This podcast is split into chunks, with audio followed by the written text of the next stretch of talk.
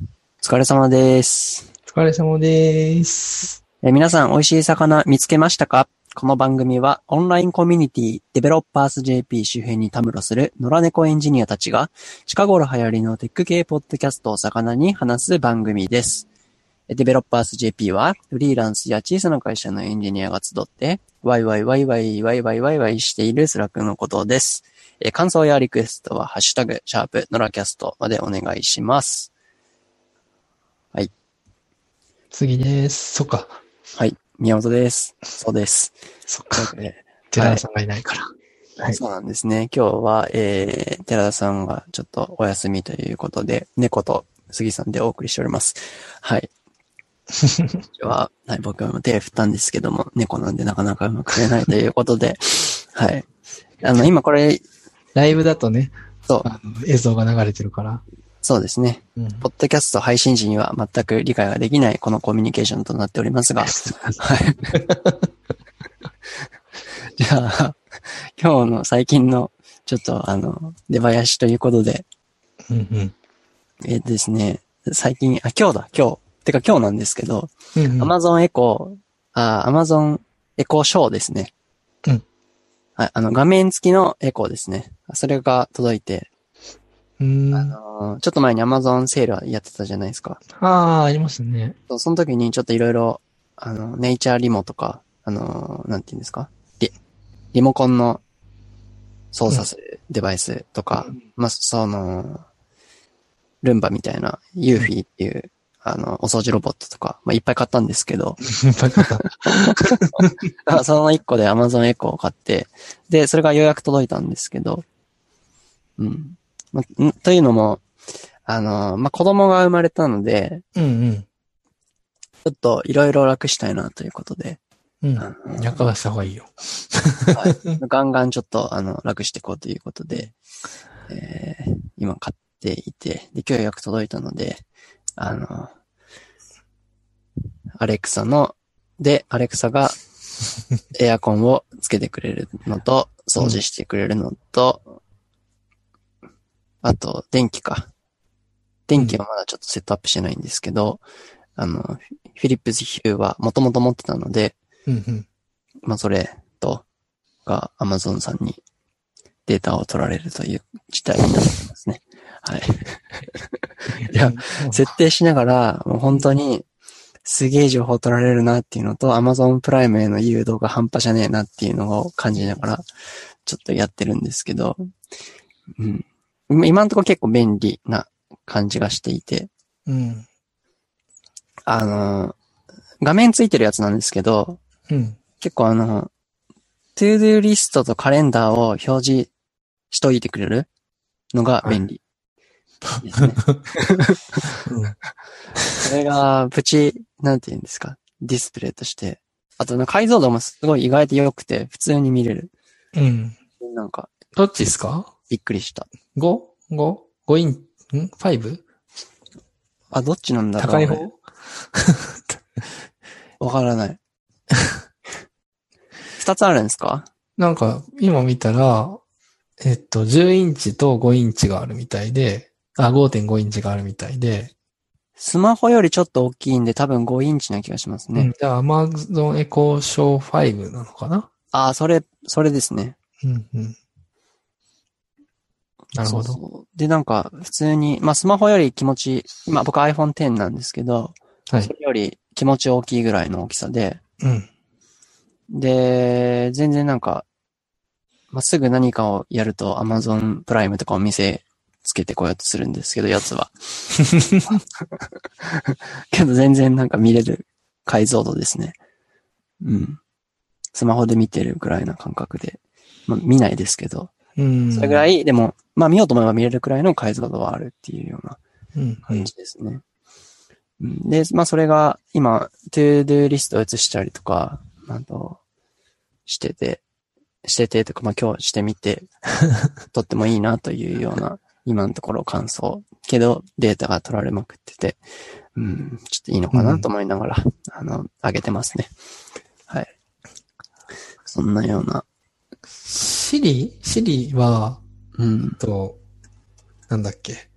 その、スマホでうんああ、そっか。でも、トゥードゥーリストをその離れた画面に移したい。あなんか別にそういうつもりじゃなかったんですけど、あーなんかいろいろこう、いろ、い一個一個やっていくじゃないですか。はいはいはい。使える機能何かなって。うんうん。まあその中で、あの、トゥードゥイストと連携ができて、はいはい。で、まあトゥードゥイストの今日のタスクを移すことができて、うん。ああ、なんかこれ横に置いとくのすごいいいなと思ってて。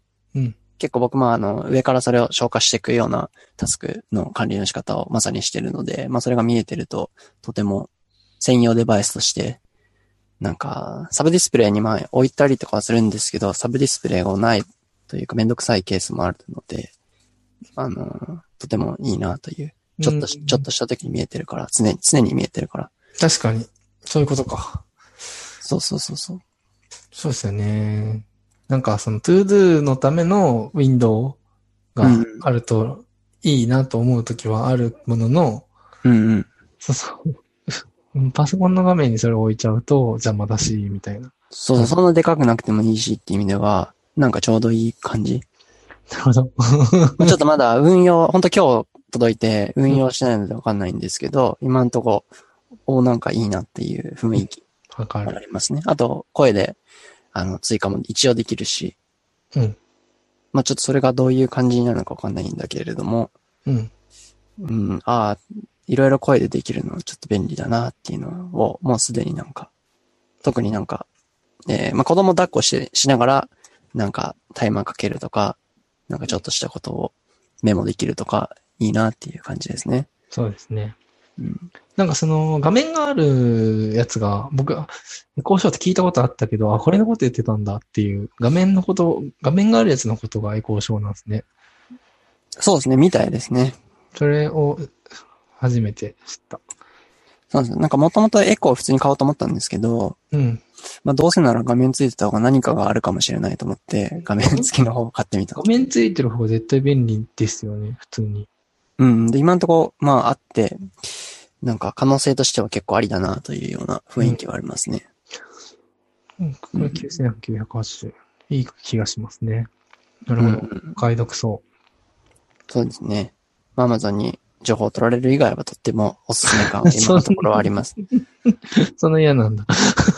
やもう、やっぱり最近のやっぱりこのね、ギャーファに、ギャーファですか ギャーファですかわかんないですけども、はい。この情報を食われ続けてる感は半端じゃないですけど、まあそれを感じながら僕は生きようという選択をしてるので、なるほど。はい。あの、これは言い続けるんですけど、別にそんなにめっちゃ嫌なわけではない。うん。はい。はい。 Google ホームの、あの、なんだ、ディスプレイ付きが出たら、それにしようかな。ああ、そうですね。ちょっとレビューしてほしいですね。うん、なんか、いや、でも、エコーショーの方がいい、その、ディスプレイがあるのは絶対いいと思いました。うんうん。うん、今のところなんか良さげな雰囲気あるのと、で、あと、あの、Siri よりうん、うん。ちゃんと聞いてくれる感じはする。うん、そう。多分、一番賢いのが Google で、はいそ。の次が、えっアレとク、サ。こう、あ、うんなんか、あれなんですよね。あの、エコーは、その、はいウェイクワードがそれだから、言っちゃうと、 誰かが起動したら、ポッドキャストの、そうですね。僕ん家に、い今日はまあイヤホンしてるから大丈夫だけ ど、普通のなんか、スピーカーでやってたら、ウェイクしちゃいますね。そうそうそうそう。だからまあ、言わなかったの言、言わないようにする。あ、一応、一応なんか、はい。なんだっけな、アレクサと、コンピューターとアマゾンと、うんなんか4つくらい変えれましたね。ああ、そうそうそうそうそうそう。そうまあ、アレクサにしてますけど。うんそう。 めっちゃ言うやん。今はね、あの、車の中で収録してるんで、全然大丈夫なんです けど。そうこれを聞いてる人が、ああ、そういうことね。そう そうそ うあ、そういうことだね。そう。 何がいいかな。アレクサ、今日の予定を教えて。 嫌がらせみたいなね。あ、なるほど。ポッドキャ、あ、これでも新しいですね。あの、ポッドキャスターとか、あの、テレビの配信者は、そういうのをちょっと気をつけて言わないと嫌われ、嫌わ嫌われるっていう、新しいマナーですね。ニュそうーそうそうそうそうジェネレーションな。そうそう。え、そう、まあ結構僕、あの、宮本さんは結構その、テク、ポッドキャスト聞いてるから、そういうことに対して、こう、意識があるのかなと思ったら、け全然なくて、ぶちかましてくる感じだった。 ぼ僕正直、あの、自分がそのユーザーじゃなかったから、今まで、ボイスアシスタントの、そうそうそうそ全然気づいてなかった。う。結確構か、あ確かに言ってるのは、あの、そそれ、言ってるのを聞いてたんですけど、自分がその立場になった時に忘れてました、普通に。リビルドとかワークスペースとかでよく、なんかウェイカーまで言わないようにみたいな話がありますよね。そういえば言ってたなって今思い出しました。マナーです。マナー違反ですね、これは。人に配信する音声メディア、音声情報に、えー、ウェイクワードは入れるなというマナーです、ね。う。そう。でも、その、シリだったら、はい。あの、まあ、その前に、ヘイがいる。ヘイとか、ヘイとか言わなくちはゃいいけはい。ないんですか。はいはい。だけど、その、アマゾンのエコーの場合は、一発でいくそうかでらすね、ヘイとかなしで。だかからにその辺が、まあ、いいのか悪いのかみたいなところはありつつ、うんうん、うん。まあまあまあまあまあまあ、それで。で、まあ一番反応が良くないというか、聞き取りが良くないのはシリだっていうふうにうんうん思ってますけど、うん。うんうんま。あでもなんか普段結構シリ使うようにこう訓練してるみたいなところがあって、うーん。なんか、あの、ポッドキャストかけてとか、なんか、はいはい。あの、音楽かけてとかは、可能な限りシリにお願いするようにしてて、はいはいはい。なんか訓練ですよね。 なんか、そうですよね。うん。あ、で、あと、もう一個、うん。あの、シリ、シリが、がうん。僕英語、デバイス基本全部英語に調子乗ってしてるんですけど、はいはいはいはい。 Mac とか iPhone とか、まあ、あらゆるデバイスを、え言語設定を英語にしてるんですね。はい。まあ、それはまあ、英語の勉強っていうのもあるんですけど、うんまあ、そうすると、あの、まあ、Siri も、まあ、今は日本語に変えれるんですけど、昔は英語と、英語で使ってると、英語でしかそうそうシリが使えなかったですよね。そうそうそうそう。で、まあ、今日本語で使えるんですけど、英語に、まあ、それもしてて、うん。全然聞き取ってくれないですね、Siri だと。ああ、その、に、に僕の英語、はい。発音が良くないから。そうそうそうそう。で、なんかちょっと、まあ、僕のせいなんですけど、シリにイライラしてたんですが、うんアレクサは僕の英語を聞き取ってくれる。あの、英語設定にして、そう、僕も最初、シリが出始めの時に英語で喋ったら全然うまくいかなかったんですけど、最近は英語でも大丈夫。あ、本当ですかうん。な気使がする。ってないだけか。ただ、その、結局なんかいろいろ、まあ考えることがあって、僕もえずっと英語で使ってたけど、最近はなんかの機会に日本語に変えちゃいましたね。うんあの、日本語の固有名詞を聞き取ってくれない問題っていうのがありますね。ああ、そうだわ。なんでかって思い出したわ。ディクテーションでなんかメモとかを取る、取るときに、はいはいはい。英語でメモ取ることがあんまりないから、はいはいはい言っちゃいましたね、そういえば。なんだったっけなと思ったら。うん。そう。確日かに本語入力がしたいくて、確か、それだった気がします。違ったら。ああ、確かに。to do 追加も、うん。そうそ preserved to do リストみたいなう。うん。言ったとしても、うん。その後が英語じゃないと聞き取ってくれないみたいな感じになっちゃうのか。そうそうそうそうそうそ確かにそうかもですね。う。だからもう、諦めてそこは日本語にしました。確かに。でもまあ、その、アンドロイドの方が全然、うんいいですね。反あ、応本は。当ですか ?Google の方が。 Google の方が全然良いですね。反応は。なるほど。うん。なんかす、あとは、その、純正のものに関してはいいんですけど、そうじゃないやつは多分、Siri に、えーっと、アプリ側が対応してないといけないじゃないですか。うんうんう例えん。ば Spotify 買って音楽をかけてっていうと、Spotify 側が対応してたらいけるけど、うんうんうん。そうじゃなかったら無理みたいなのがうんうん。あるから、その辺ですよね。iOS はちょっと。あ、でもそれ、あの、Amazon も、なくて、あなんあ、かそっか。ポッドキャストで今、ポッドキャストかけてっていい感じにかけてくれるやつをうん探してるんですけど、うん。うん。なかなかいいのがなくて、あの、日本の Amazon は対応してないっていうのが結構多くて。ああ、なるほど。で、バックスペース FM とうんうん。やっていけ FM は、それぞれがちゃんと作ってましたね、そのスキルを。ああ、だから、ノラキャストも作ればできる。そうか。Google は、なんか、入れてもらったんですよね。Google ホームで。うん、うん。ドラキャストをかけてほしいときに言うそうですね言えばいけるように。確か。ダレクサはダメだったので、ちょっと暇の時にやろうかなと。スキル作る。うんうん。なるほどな。あーで、アメリカのうん。 Amazon とかだと、まあ、僕いつもポケットキャストで、まあブラウザでもアプリでも聞いてるので、はい。キャストのスキルがあったので、あ、これいいじゃんと思ったら、アメリカの Amazon アカウントじゃないとそれは使えない。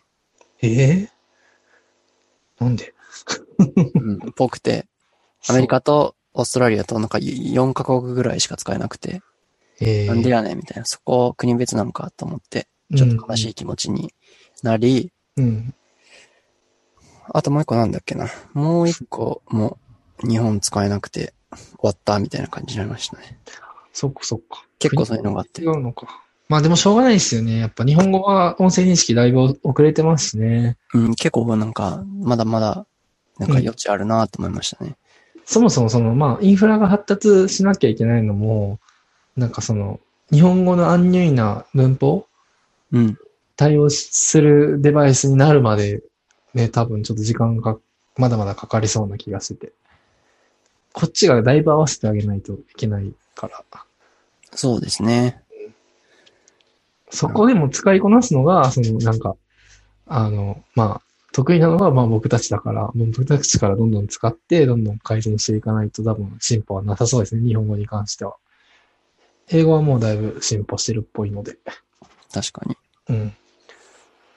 まあそういう意味ではもう本当に、まあここをきっかけで、ちょっとまあいろいろ、そうそうそうそう。ポッドキャスターとして、なんか、結構整ってないなという感じがしましたね。うん。うん。頑張りましょ Spotify ぐらいなのかなちゃんと。なんかそういう、なんか、ポッドキャストのプラットフォームとして、う。うん。あスキルがあるやつが、きちんと。あうん、多分オーバーキャストもなかった気がするし。あ、確かに。うん。だから日本の、うん、プラットフォームないですもんね。ああ、そうそう、うん、そうですね。なんか、オトバンクさんが、なんか、始めたみたいですね、それで言うと。ああ、ついこの間、そうそうさそんう。と言ってた会話してたやつですか。うん。なんか、まあ、確か、あとは、ボイシーとか。まあボイシーはまあ、ボイシーだけのメディアだから、クローズドなんやで。そつではないのか。うそう。あ、audiobook.jp ですかね。そうオートバンクさんがやってる、もともとあれですよね。あの、音声で本が読めるオーディオブックをやってたところが、えっと、ポッドキャストの配信もう始めた。始まったみたい。オーディブルみたいな感じのことをずっと結構2010年くらいからもずっとやってるんじゃないかな。ええ出版社とも提携してるんでしょうね、きっとこれは。うん、うん、うん、うん。まあそういう意味だと、純正の、ポッドキャスト、なんだ、純正じゃないな。純粋なポッドキャストの、なんかプラットフォームっていうのはまだない。そうかもしれない。確かに。うん。なんか、いろんなスタートアップの話を聞くと、昔は、ポッドキャストのプラットフォームを作っててっていう、か うんストーリーがよくあるので、難しいんだろうなと思いながら、早あくできてほしいなという気持ち。あ、それ あれですかあの、 なんだっけ。ジャムスタックの話ですかジャムスタそッうクそう、そうでそう出て。くるスタートアップの。そうそうそう。昔は、あとなんだっけな、スラックうんうんツイッターどっちかも忘れたけど、うん。その、まあ、昔、よくなんかそのストーリー、サブ、あ、ストーリー、スタートアップのストーリーで、うん。なんか昔は別のサービスを作ってて、うんなんかその自社の内部で使っているツールが、結局売れて、そっちがメインになったみたいなストーリーあるじゃないですか。うんトラックとか多分そうではすいよ。。あの、ツイッタトーラとかッも。クはそうですね。うんツイッターはどうだっけなツイッターも確かそうじゃないですか。ツイッターはツイッターで始まったんじゃなかったっけなまあなんか、そう、でもそういうやつで、うん。なんかそのメインだったっていうやつが、ポッドキャストのっていうのが、ああ、いくつか聞いて、あ、難しいんだでなすね。確かに。難しいんだなっていうふうに思いながら。まあでも、ポッドキャストのプラットフォームってアンカー以外なんかありますっけいや、今はアンカーとスポティファイの、あ、あスポティファイスポかティ。ファイでも聞く方だけか。でも、スポティファイもね、アンカー買収したんですよね。あれ違う。あ、そっか、一緒か。一緒ですね。そっかそっか。じゃあ、アンカーだけですね。うん一択。うん。だからまあ、ああ、うん、ない、ない。ほぼない。うんボイシーがね、もうちょっとオープンな戦略になればちょっと変わってくるかもしれないですけど。うん。ボイシー絶対オープンにした方が面白いとは思うんですけどね。うん。そんな気なんがかする。、クローズ、クローズですね。はい。RSS フィード作るだけだから、そんな大変じゃないとは思うんですが。確かに。確かに。まあ、アプリで聞かせた方がいいのかに。うん。うん。なでも課金部分だけね、課金コンテンツだけ自社アプリで聞かせて、オープンなコンテンツに関しては全部、あの、RSS フィードで配信した方が、そうですよね。うん、いい気がしますけどね。 RSS に載せないだけですもんね。もしなんか課金のコンテンツみたいなのがあったと して。そう、僕がもう VC の、あの、プロダクトだったらその判断しちゃいますね。うんうんうん。でも、ポッドキャストじゃないっていうのも結構ポイントなんでしょうけどね、そのボイシーのせん、あの、思想的には。ああ、なるほど。なんかラジオじゃなくて、なんていうんですか、声のコンテンツみたいな。はいはいはいはいそううなんかコンセプトじゃないですか。うん確かに。だから多分そこはちょっと違うのかもしれないですね。うんうんうん。まあなんかでも、そういう意味だと、まあアンカー出てきてくれたおかげで、うんうんキ。ャスト自体もそっちにちょっとなんか、昔はきちんと編集して、きちんとセットアップしないといけなかったのが、なんか僕みたいな雑な、あ、西だけみたいな雑いやつが出てきてるのは、まあなんか、ちょっとそっちに寄ってる感はありますけどね。うん、まあでも、あのそういうポッドキャストもあったじゃないですか、昔から。その、音声と確かかに。。うん。そんなちゃんとこだわってないはいはい。のとかも。すで、なんかめっちゃ長い出囃 子。しまった。これ出囃子だった。うっかり。で、まだ、もう一個一応話題あるけど、うん。そうですね。こん出囃ってきましょう。はい。ちょっと出囃しときますけど、コンビニって結構その、まあ僕の、えっと、ツイッターのはい。あのプロフィールは、はい。テック系ポッドキャストについて語るポッドキャスト、ノラキャストをやっています。はい。インフラからジャムスタック、ジェンダー論からコンピューターサイエンス、自作キーボードからコンビニ商品まで幅広くポッドキャストの話題に切り込みますっていうはい。風にしコてンビるニ商品まで。そうそうそうそう。紙パンツまでですね。はい。そうそう、本当は紙パンツまでだったんだけど、なんか、紙パンツってしてると、なんかすごいいかがわしいアカウントからめっちゃフォローされるからあ、そうなんですか。嫌だなと思って、紙パンツ消したんですよ。なるほど。で、えーっと、そうそう。なんだっけ。そうそう。で、それで、コンビニの棚の話題をするポッドキャストといえば、まあ、バックスペース FM なんですけど、はい。うーんと、なんか、今、コンビニって、その、18歳以上が、なんか、読むような本のスペースとか、どんどん狭くなっていってるみたいなのとかってあるんじゃないですか。うんうん。で、あれ、そもそも、漫画とかも、もう置かない方が、実はコンビニ的には、売り上げはいいらしくって、あ、そうなんですかとか、ダンボさんが言ってましたよ。へえ。うん、とか、なんか、コンビニはやっぱその、ダンボさんの話を聞くと詳しくなれるん で、バックスペース聞くといいですよっていう話はまあ置いといて。はい。 そう。で、僕もそんな話をバックスペースで聞いてから結構コンビニ行くときに、なんか棚、結構チェックするようにしてて、はい。でなんか、例えばまあ、ジュース飲み、買いたいだけなのに、うんう一ん通りぐるっと回って、はい。なんか、ですかって出てくる。 コンビニ市場調査をしてかそらうそうそうそう帰るんですね。だからそれこそその、この間、その、前の前の回くらいで、はい。寺田さんと僕二人くらいめっちゃ、その僕がコンビニについてか結構、寺田さんに食いるように質問してたんですけど、あの、なんだっけ、アプリとか、クーポンのアプリとか、はいはい。あれも結構そこで、コンビニってすごいやっぱ IT と近いなとかって思っ てて。そう、で、でなんですよ。で、あの、アップルの純正ケーブルが今、あの、セブンイレブンに置かれてるんですよね。なんで、ちょっと、アップル好きな人は、セブンイレブンでも純正の製品が買えるんで、うんうん。いいですよっていう話。なんか、 うん。認証マークついてても、なんかやっぱりたまに、なんて言うんですかこれは、ちゃんとしたアクセサリーじゃありませんとか言われたりとか、ふざけんじゃないみたいなことになりますよね。ああ、なるほどね。そういうことが起こるから、えっと、基本的にいいやつをコンビニも置くようにしてたらしくて、うーん。コンビニのその USB のケーブルとか電池とか、なんうんうかんべらぼうに高い高いじゃないですか。そうですね。100円で貸してくれよとか思いますもんね。 100均とか Amazon とかのその安いやつで見見ると、はいは何い。倍違うねんみたいなくらいのはいはいはい。差がある。で、あれには結構訳があって、やっぱそのコンビニっていうのはリテラシーがバラバラだから、その、うんうん、うまくいかなかった時に、コンビニにすぐ文句言ってこられちゃうから、なるほどなるほど。こう、その、大変。で、しかもコンビニっていろんな商品を使ってるんで、その、とりあえず、じゃあ動かないんだったら交換しとけばいいや、みたいな。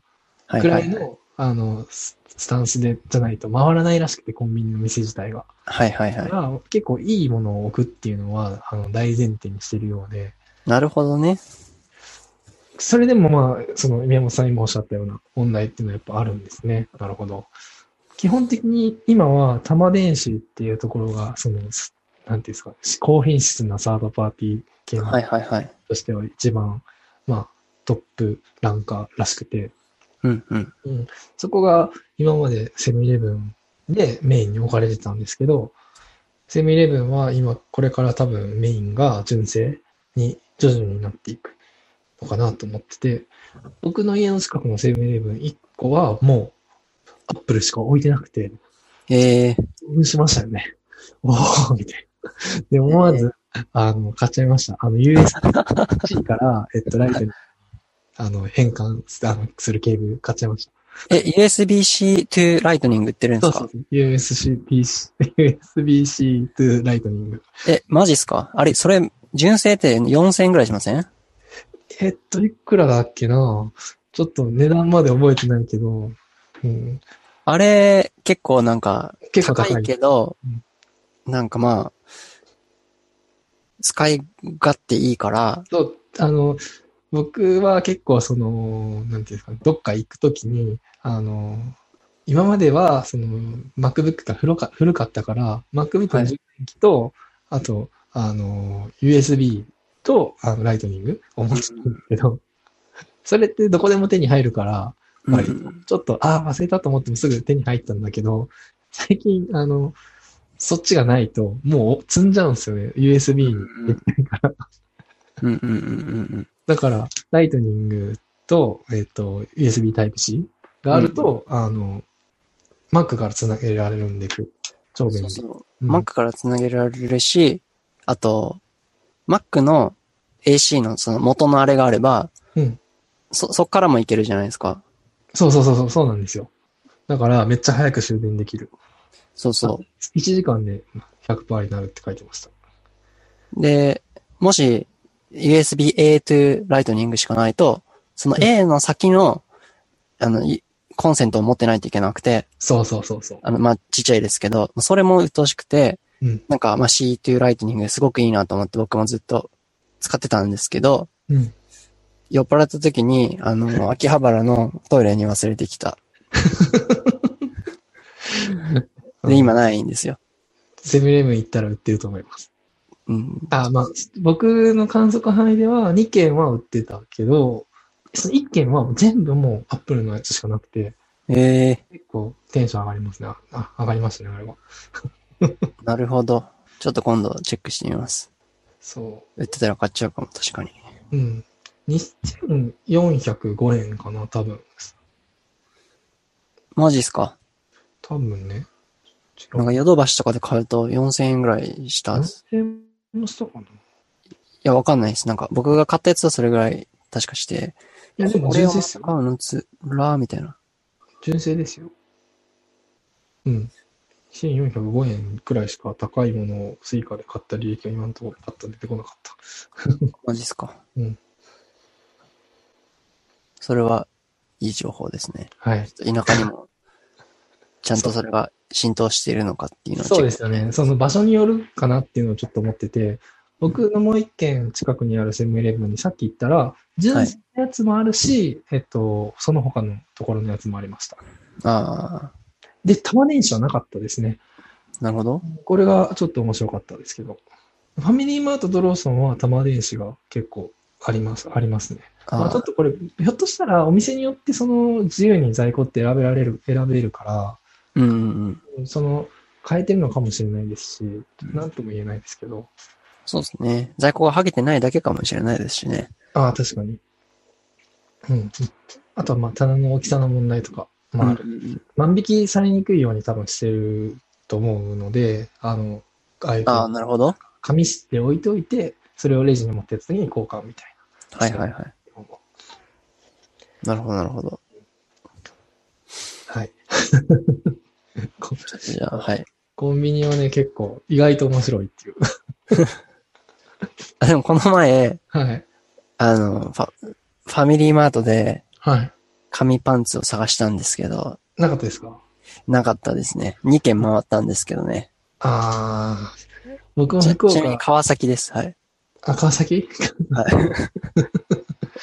川崎ではないのか。はい福岡もだってかなり探したからな。 で普通にパン使っちゃいました。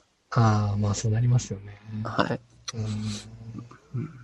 いやー、紙パンツは欲しいけどな。ないよな。やっぱ、はいこう仙やっぱタイミングですよね、あれ。仙台は行った時は結構あったけど。そうですね。だからまあ、うんあとその、旅行者が多いかどうかみたいなところもポイントなのかもしれないですね。川崎って言ああ、っなたるらほど。うん、観光地じゃないのかもしれないし。うんうんうん、なるほど。はい。そんな感じでございます。 はい。素晴らしい。長、出前しながったかった。1時間以上。 もう魚でいいんじゃないかっていうね。はい。というわけで、次の魚は、今日は杉さんのお魚。そうですね。まあ僕のというか、まあ僕が今回聞いて面白かったなと思ってるやつ。はい。で、えーっと、アジトエヘンの、えー47回、セキュリティと利便性、はい。学生診断っていう、はいね。で、ゲストは、えっと、徳丸さんと、あと、えっと、なんて言ってたかな。 えっとはいえー、こう、さんけいさん。うんうん。あの、徳丸さんは、えー、体系的に学ぶ安全なウェブアプリケーションの作り方という、まあ、ウェブエンジニアだったら、みんな読んでる よねっていう、あの、セキュリティの、なんて言うんですかうんうん。バどなんですかとりあえず読んどけ本ですよね。徳丸本。徳丸本と呼ばれる方の著者ですね、が徳丸さんで徳丸本っていうその本が読まれてるっていうことなんですが、で、えっと、その、こうすけさんは、ははいい、原こうすけさんは、えっと、はいボヤージュグループの、その、まあ、スーヘムボヤージュグループだから、のはいはい。人たちがやってるから、えっと、なんだ、えー、中で、まあ、セキュリティ的なことを、まあ、ちょっと、まあ、やってるみたいな。セキュリティ委員会って言われてたかなうーん。ながやってるるほど。感じですね。で、えっと、まあ徳丸本、うん内容はなんか、徳丸本の話と、あとセブンペイの話と、みたいなんで、セブンペイのその、脆弱性の一部は、徳丸本にもまあちゃんと書いてあるみたいな話とか、うんあとは、うーんと、二段階認証の話うん。二要素、二段階とはみたいな。二要素じゃねえのみたいはいはいな。はい。 でも、二段階認証っていう言葉の方が、なんか、なんか、よく使われてるイメージありますよね。そうですね。うん。なんか、なんで二段階にし、あ、そうで、二要素っていうのは、普通は、えっ、と、自分の知っているもの、うんうん。 something you know と something you have ですね。だかうんうんら、物理的な、えっ、と、まあ、例えば指キーとか、うんうん。えっ、と、物理的な、うん、と、携帯電話とか、うんうん。と、えっ、と、自分の知ってる知識で、まあ、はいはいはいそれから複数の要素があるよね、みたいな話。で、えっと、秘密の質問とかいうのは、うんうんえっと、パスワードも秘密の質問も両方、頭の中にあると。そうそう、だから知識だから、うんうん。それは二要素認証ではなくて二段階認証なんじゃないか、みたいうんうん。な。なるほど、みたいな。っていうので、二要素じゃなくて二段階認証っていうのは結構進んでんじゃないあの、言葉が広まってんじゃないか、みたいなこととか言ってましたね。うんうん。確かになんかあの、ツイッターで、なんかその二要素認証を以下の組み合わせから選びなさいみたいな、そのツイッターのアンケートではいはいはいはい。見見ましたあ、なんかそういうのが流れてきたのを見てます。見ましたね。で、それで、ま、大概の人が間違ってたんですよね。うん、なんか、それをがどういう回答内容でどういう風に間違ってたかっていうのは、わかん、み、見て、覚えてないんですけど。そう。で、僕もぶっちゃけそこで、うん。あ二要素認証ってそういうことなのねっていうのをそこで知って、うんうんなるほど、みたいな。なるほどね。わかる気がする。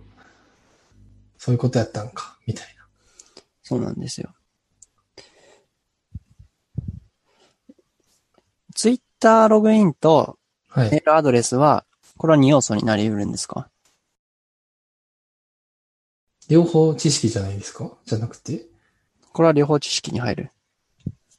うん。なるほど。うん、ツイッター、だってツイッターはだってそもそもパスワード認証してるわけですもんね。ああ、まあ、確かに。ツイッターが、難しいですよね。 まあでもその、僕、個人的には、その、確かに二要素ではないかもしれないけれど、はツイッい。ターでログインしてくれるんだったら、ツイッターではログインできたんでしょっていう安全感、安心感はありますよね。うん。うん。もうかこれは完全にあれなのかもしれないけど、サービス運用者の甘えなのかもしれない けど、Twitter とか Facebook でログインできたっていうことは、そこは大丈夫だったんでしょっていう。でもそれで言うと、メールメールアドレスではい認証する話もあるじゃないですか。えっと、メアドって、メアドが、メアメールアドレスだけで認証する。パスワードを入れずに、メールアドレスだけでロクリックしログインする話。うん。うん。それも Gmail とか Yahoo のアドレスが漏れていれば、二段階にはならないから、二段階というか、うんと、もうそれだけで使えちゃうから、うん。うん。どうなのっていうのもあるし、いや別に、そこはもうほぼパスワードなんてもはや、なんだ、パスワード生成ツールで乱数で入れてるから、そのもはや知識あ知識じゃないよみたいな話もあるみたい。それはなんか徳丸さんがこの中でおっしゃってましたね。高木宏光先生が言ってたかななんかそんなこと言ってました、ああ、パスワードはもはや知識ではないみたいな。確かに。うん。僕にとっても確かにパスワード知識ではないですね、もう。そうですよね。僕が、どっちかというと物理に近いかもしれない。僕がタッチ ID で出てきた から、できたから、タッチ ID に認証するからパスワードになるみたいな気がします、ねん。だからそのユーザーのレベルにもよりますよね。パスワードをちゃんと毎回覚えてるみたいな。うんうんで、そ、そこで、その、なんか今はパスワードを入れる場所を少なくする方がセキュリティが担保できる説みたいなのもあって、場所っていうのは、えっと、どういうことですか例えば、えっと、毎回ログインさせるサービスってあるじゃん。あログアウトさせて、ログイン、毎回ログインさせる。はいはいはいはいはい。 30、30分とかで切れちゃうみたいはいはいはいな。はそうすると、毎回パスワードを入力しないといけないから、い。なるほど。その中にどれかフィッシングが紛れちゃってる可能性があるし、うんうんうんうん。まあ、もしくは、えっと、フィッシングじゃなくても、サイトが改ざんされていて、えークロスサイトスクリプティングなりなんなりのはいはい全部はいはい。パスワード盗まれると。なるほど。じゃあ、フォームが出てくる回数がそうそうそうそうそう。少ない方がいいってことは、例えば、うん。えー、なんか、なんだパスワードリセットフォームが、もしかしたらない設計ができるなら、した方がいいかもしれないし、とか。まあ、その入力をそもそもなくす設計ができるなら、そはのい方がいいかもしれないし、とか。はいはいはい。うん、ただでも、それは状況によりきり、はいはい。うん、だし、そのそこで、太駒先生が言ってたのは、えっと、脆弱性診断をするときに、えっと、会社によっては、ログインのそのクッキーの保持期限が長すぎますと。もっと短くしないと、そのリスクですみたいはいはいはい。あの、話をレポートとして出してくる会社もいるらしいんですけど、まあ、それはもちろん、それは脆弱性ではなくて、警告というか、えっと、なんだろう、レポートの一部に含まれるやつなんですけど、脆弱性診断、そうか、脆弱性診断って、多分、受けたことがない人も結構聞くって多いし、多分、宮本さんもあんま脆弱性診断とかやったことないですよね。ありあまんすまりないですね。あんまりないです。あんまりっていうか全然ないですね。なんか、脆弱性診断やってくれる会社に依頼して、はいなんはかい。本当にそのアタックするうんてういうんうん。精神環境とかにやってもらうんですよね。それはあれですよね。あの、ワスプ、ザップとか使って、あ、もちろんそれもやるし、えっと、機械以外でもやりますね。あ、もう人力で攻撃をうん頑張っ。てハックするみたいなってそこうとそうそうそうそうそう。で、そこで、えっと、まあ、例えば、えっと、乗っ取りができましたとか、はい他はい。人の、えっと、情報を抜け出したりとか、変え、変更できたりとか、まあはいすることできましたっていうのは、もう、その、かなり高レベルな、あの、問題だから、うんあ警告というか、もうなんか、会社によっては速報とかに上げてくれて、これはもう直ちに直した方がいいですよって。そのはいはいはい。えっと、検証期間が1ヶ月だとしたら、1ヶ月後にレポート出すんだけど、もうやばいのが見つかったから、速報でこれはいはいはい早く直してくださいって言って、はいはい。致命的だぞみたいな。みたいな。こう一番レベルの高いやつですね。で、はいはいその次になんか、その警告とかなんか、その、直ちに影響はないけれど、多重で防御ができるよ、みたいな。これをやっといた方が、みたいなやつとかがあって、あと、うんう最ん後なんか、えっ、と、一番レベルの低いものは、なんか、情報みたいな。例えば、えっ、と、うーん、そうだな。何があったかな。うーんと、確か、しまあ、ちょっと最近受けたやつとえ結果はもう覚えてないですけど、なんか、まあこういうことをやっておくと、ひょっとしたらセキュリティが高まるかもしれませんみたいなこうんとうんうんをああ、なるほど。書いてあったりとかはいはいはい。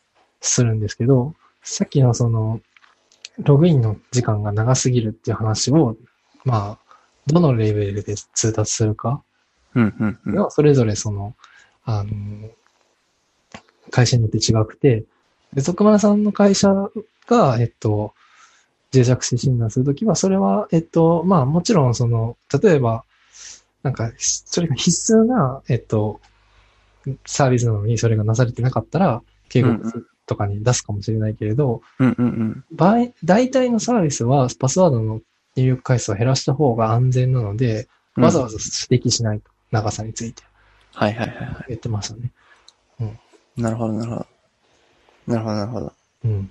まあなんか文字数をもう少し、例えば、まあすごい例えばですけど、うん。もうちょっと最低の長さ増やした方がいいんじゃないですかとか。ああ、確かにそういうのは、えっと、それが脆弱性につながるわけではないので、あ直接それで、直接的に被害を被る状態じゃなかったら多分、まあ警告とか一個し、その、そうですよね一個下うのん。そういうのってことですよね。なんか、決済前にワンパスワード入れた方がいいんじゃないですかとか。 それ、ワンパスワードワンパスワードじゃない。ごめんなさい。ワンタイムパスワード。ああ、ワンタイムパスワード。そうですね。だから、あ、そう。ワンタイムパスワードとか、えっと、その二要素認証の導入はどうでしょうかみたいなのは、多分、そうですね。そういうとこに入ってくるってことですよね。うん、なるほど。なんか、その僕が、もう本当に今、パスワードを覚えなくなってるじゃないですか。はい。けど、覚えなきゃいけないデバイスっていうのも、すデバイスのアカウントもいくつかある、あって、それをどれに設定するのかという問題。パスワードを覚えなくちゃいけないやつそう例えば、ワンパスワードは絶対覚えないといけないですよね。ワンパスワード。あー確かに 確かに。僕はワンパスワードを使ってないから、このやつはうん。覚えなくちゃいけないけれど、え、ワンパスワードって覚えなくちゃいけないんですかあの、なんだっけ、タッチ ID とか。タッチ ID でも大丈夫だけど、タッチ、例えばリスタートした時とかタッチ ID じゃない、いい、と、じゃなくてパスワード入れろって言われますよね。そっか。え、リスタートリスタートっていうのはあの、再起動、パソコンを再起動した時、えー、そうなんですか確かダメだったはパずソ。コンのパスワードは、うん。あわかります、確かに。で、パソコンのパスワードも覚えないといけないですね、PC の。まあ PC のパスワードは覚えなくちゃいけないです。あ、PC のパスワードも1回目はあれですよね。 1回目は覚えな入くれないですよね。ちゃいけない。そんな感じでワンパスワードもそうじゃなかったかな。あ、そうなんですね。なるほど。わかりました。だから覚えないといけなくて。はい。で、あと、Apple のパスワードとかも、仮に忘れた場合に、あの、あ、じゃあ iPhone をなくした場合に、はい。まあ、Mac があればいいんだけど、あワンパスワードにアクセスできない状況になったら、iPhone を探すとかが使えなくて、わかんなくなっちゃうとか、なんかそれ、そ必要れで、すよね、みたいなことをなんか言ってたりとかしてて。それヤンキャン FM で言ってましたよね。あ、マジっすかヤンキャン FM で、リサーキャンかリホヤンかどっちか忘れたけど、どっちかが、なんかパスワード、あの携帯忘れましたみたいなことをはいはい。おおっしゃってて、なんか、大変だったって言ってました。そうですよね。うんそういう意味で、僕、アップルは覚えてて、全部バラバラなんですけど、パソコンも覚えてて、うんうん。あと何覚えてるかな。それくらいワンパスワードか、あと。はい。ワンパスワードも覚えてて、って感じですかね。そうですよね。iCloud のパスワードがわからなくなったら iCloud から復元するしかない。くれ、それ終わるのか。なるほど。うん。ちょっと難しい問題だった。うん。あで、一回、そこやっぱりその、携帯をなくしてみるっていうのが一番いいかもしれないですね。そうですね。うんあ僕はまあよくなくすんで、あの、すぐ、まあ、まあ iPhone を探すアプリでシュッと探すんですけど、まあ、iPhone を探すってな、その、もう、ほんと、どこ行ったかわかんない状態になっちゃうっていうのが一番うん。いいのかなと。あ、なるほど。その、で iCloud 分かれば、まあ、なんとなく分かる。いや、iCloud も入れるかどうかみたいな話を一回経験しないと、どこがまずいかっていうのわかんないですね。パソコンをなくすか iPhone をなくすかっていう状態をやっぱ経験しないと、はいはい。そう。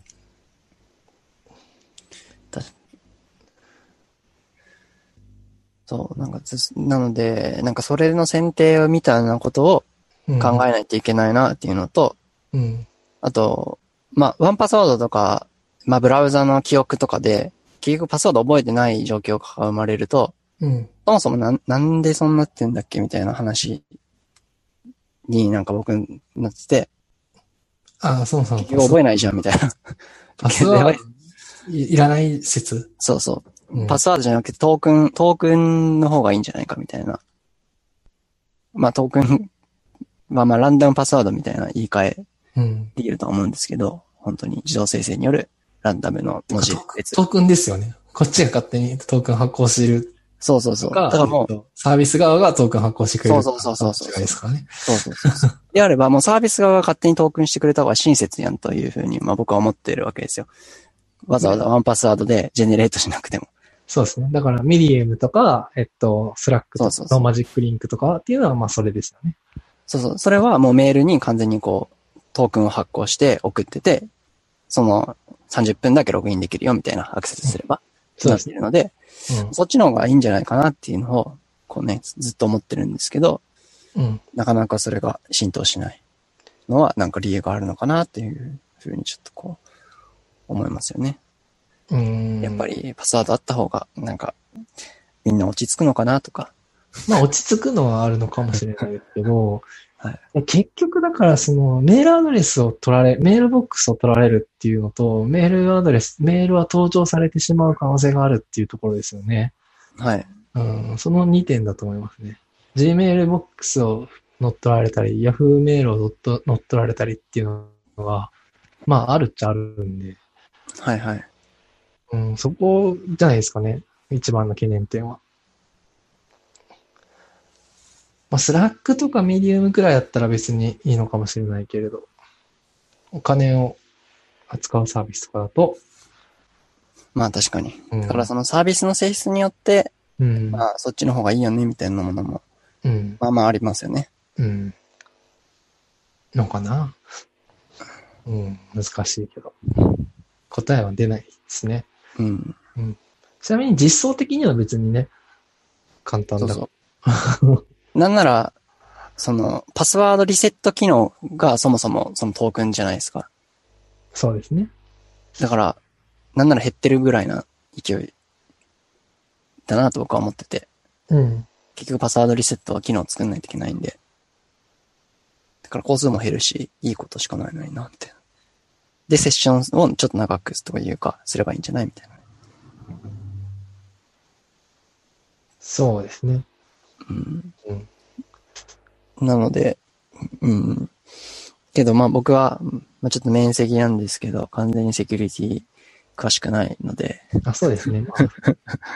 そうですね。その、僕もセキュリティの専門家ではないので、はいえっとなんか、ウェブエンジニアとして、その そ、得たセキュリティの知識だけで戦っている。そうそうそう。なの で、あの、こんなんじゃないって思ってるんで、うんこれが正しいとかじゃなくて、うんはい。ただ、そう思ってるという ふうに。はい。ちょっと、調べるきっかけになればいいなという感じですはありますが。それで言うと、その、アジトエヘムの中で、えっと、まあ、鈴賢さんが、はい。その徳丸もの第一版を、はい。うんなんか、10年くらい前に読んで、はい。それで、まあ、あの、それ以来、特にその、セキュリティの知識をアップデートしたことしてなかったっていう話をしてて、で、 それでももう10年前の知識だな、みたいな話、こうんうんれまずいんじゃないか、みたいなんで、また、結局、第2版がちょうど出たから、また読み直したみたいなことをうんうんうん。言ってましたね。まあ結構、量は変わってるけど、そうですね。太くだいぶ分厚くなったけど、これ以上うん分厚くさせたくないって言ってましたね。 なんかまあ、削れるところは、もう、なんかまあありそうっちゃありそうですけど、まあ、うんって感じですね。うん、難しいですね。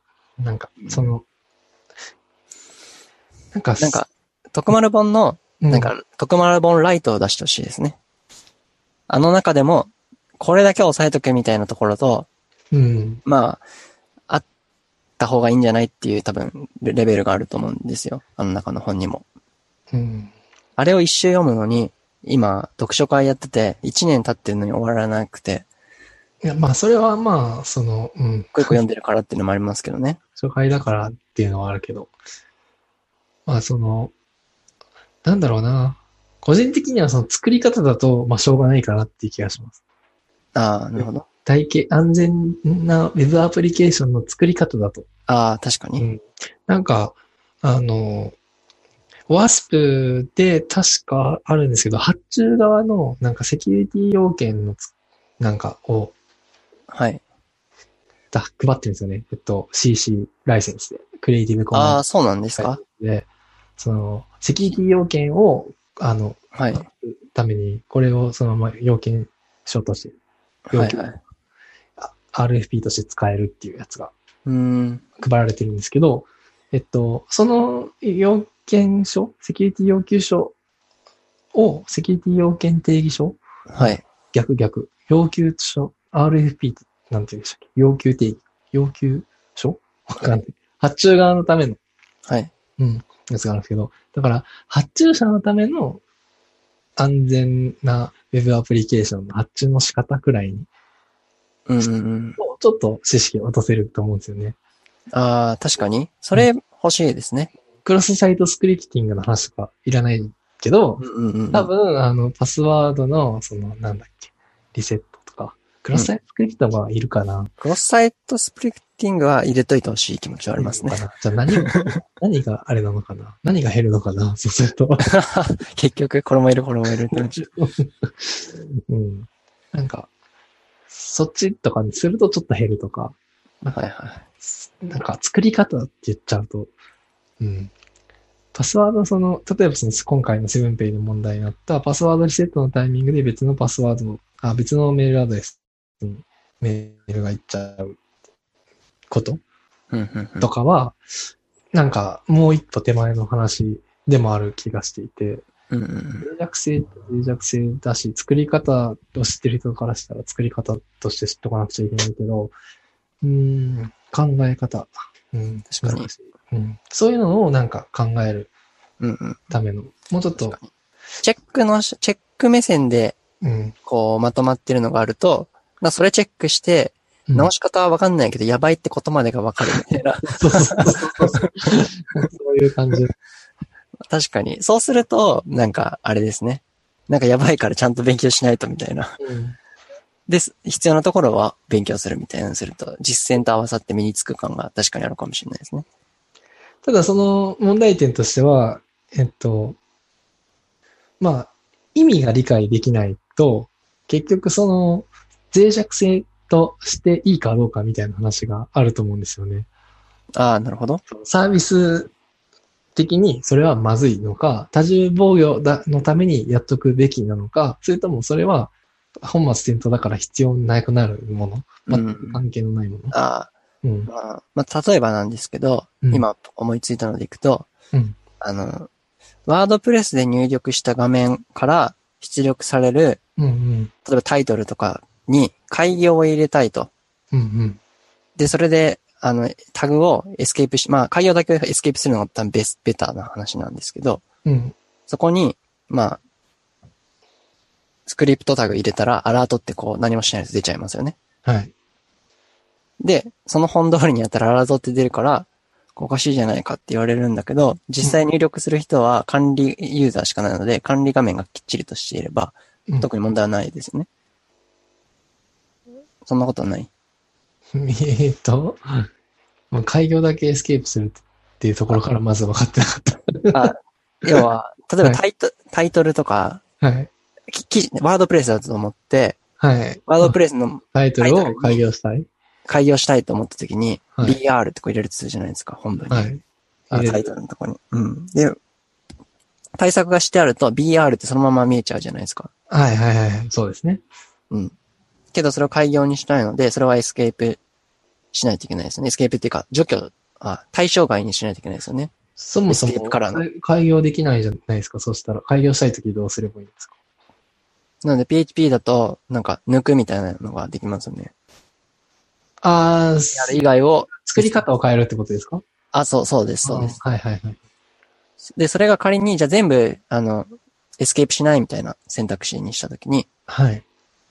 えアラートもできちーゃう。アラートとかもできちゃいますよね。はい。できちゃで、う。まあ、できない方がいいんだけど、できない方がいいです。はい。できもちないろんいいんだけど、そこを入力する人はうん。管理者しかいないじゃないですか。ワードプレスの管理画面なんで。はい。そうですね。なので、まあ、ベストではないけど、アウトではないじゃないですか。うん。 難しいそれ。はアウトになりますね。いやー、だから、難しいですよね。実際に被害は出ないですね、それだと。おそらく。ただもち、ろんジャックされたりとか、そうそうそうそう書き換え、SQL でなんかされたとか、まあ、別のとこ穴があって、そう。発生するってことはもちろんありますよね。そうそうそうそう。うん。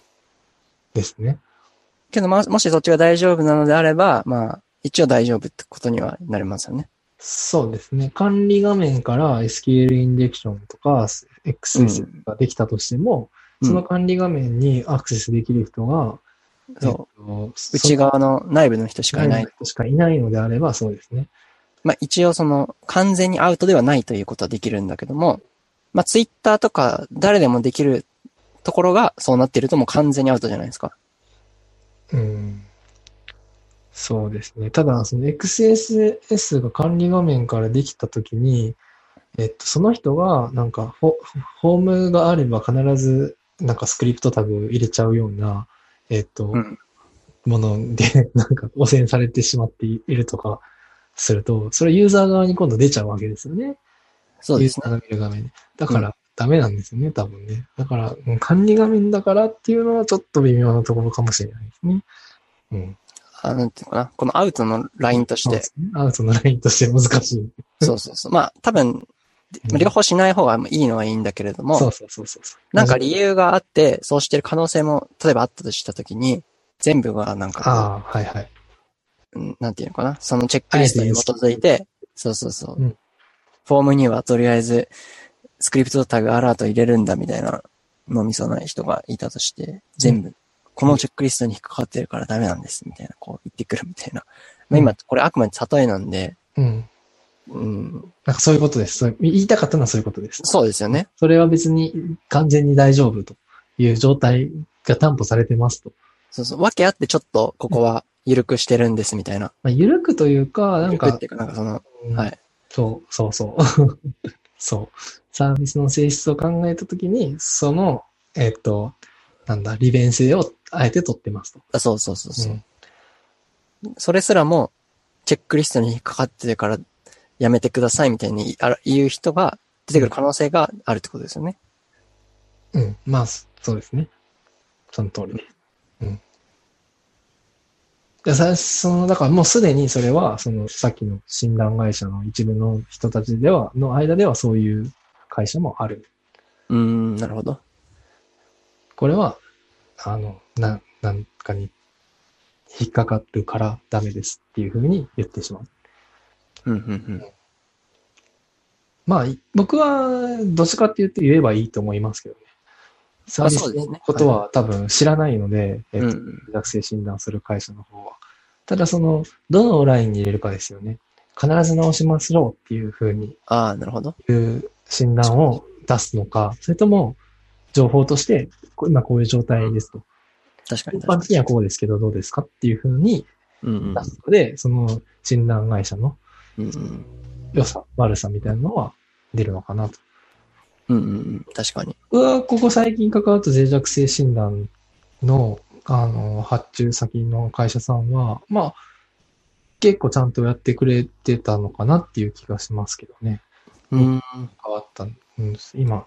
それも同じ感じでレポートをもらって、みたいな感じなんですか。かそんな感じですね。うん。へえ。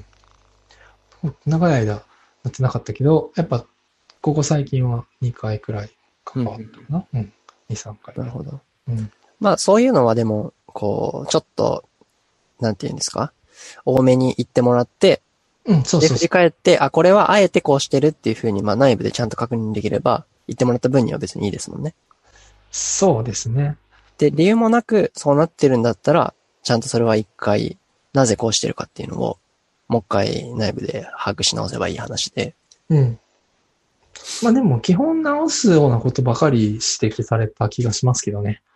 ああ、そうなんですね。なるほ基ど。本的には、そのなんか、これ考えたけど、やっぱ、あ、だから、一個難しかったのが、CSP タグを古くから運用してるサービスとかで入れた方がいいよっていうふうに言われて、CSP ですよね。 CSP。え S、ん ?CSP タグでしたね。確か。セキュコンテンツセキュリティポリシー。はいあの。XSS とかがあったとしても、防御はいを入れるやつ。はい。あれを入れた方がいいよって言われたんですけど、はい。えっと、まあ、その、古くから運用してて、いろんな JavaScript がまあ入っちゃってるんですよね。うんうんうなった時に、これ入れると GA とか動かなくなったりとか、えっうんうとん、アナリ、えー、なんだっけ、えーっと、アドセンスとか動かなくなったりとかするんじゃないかみたいなところが、検証がこううん、量が多すぎて、その、ん。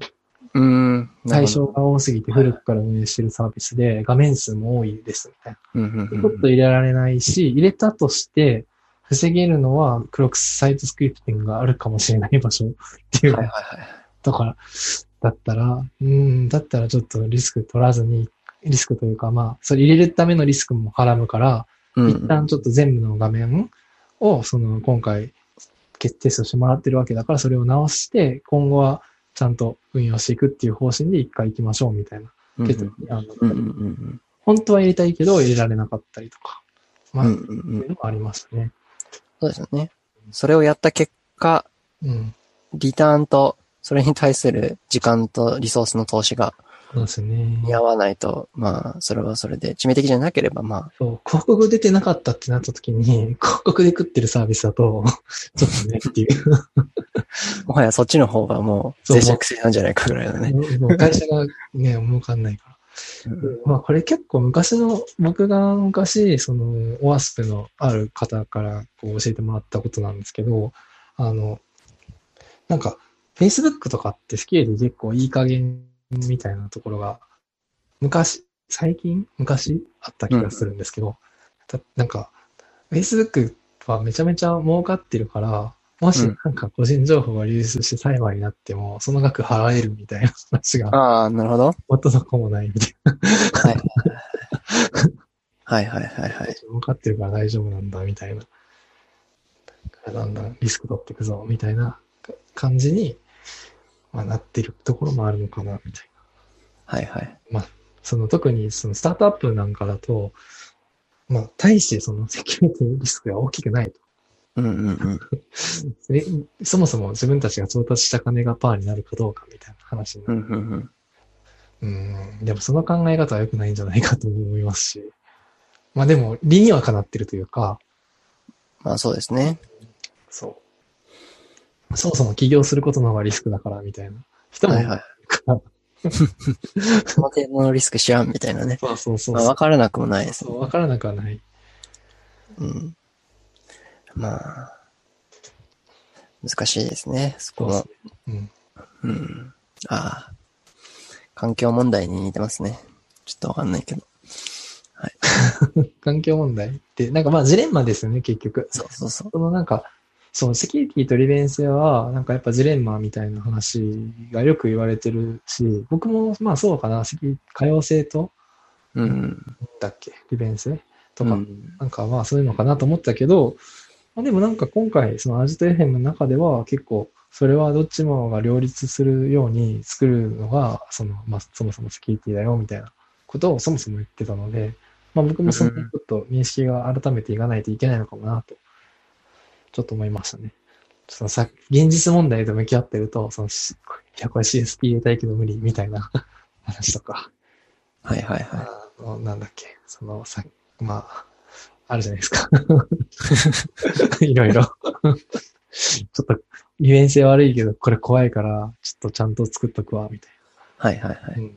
なんか、この間、その、そのポイト、あ、ポイトの話とかってあんましてないけど、去はい年作ったんですね。僕がサーバはいはーいスタートはしいて、その時も、なんか、どうやって認証機構を作ろうかっていうのをすごく悩んだんですけど、うんうんまうあん時間もか、悩む時間は考えたら作った方が早いからっていうので、なんか、古くからのクッキーのセッショうンのん。やり方にしたんですよね。その、最近流行ってる、その、SPA でみんなが作ってる時のやり方は使わないっていうふうに判断した。 JWT トークンですね。 JWT、そう、JWT が悪いっていうよりかは、まあ、なんだろう、その、認証の方式をうん。どの辺まで倒していいのかよくわかんなかったかうら、んうん。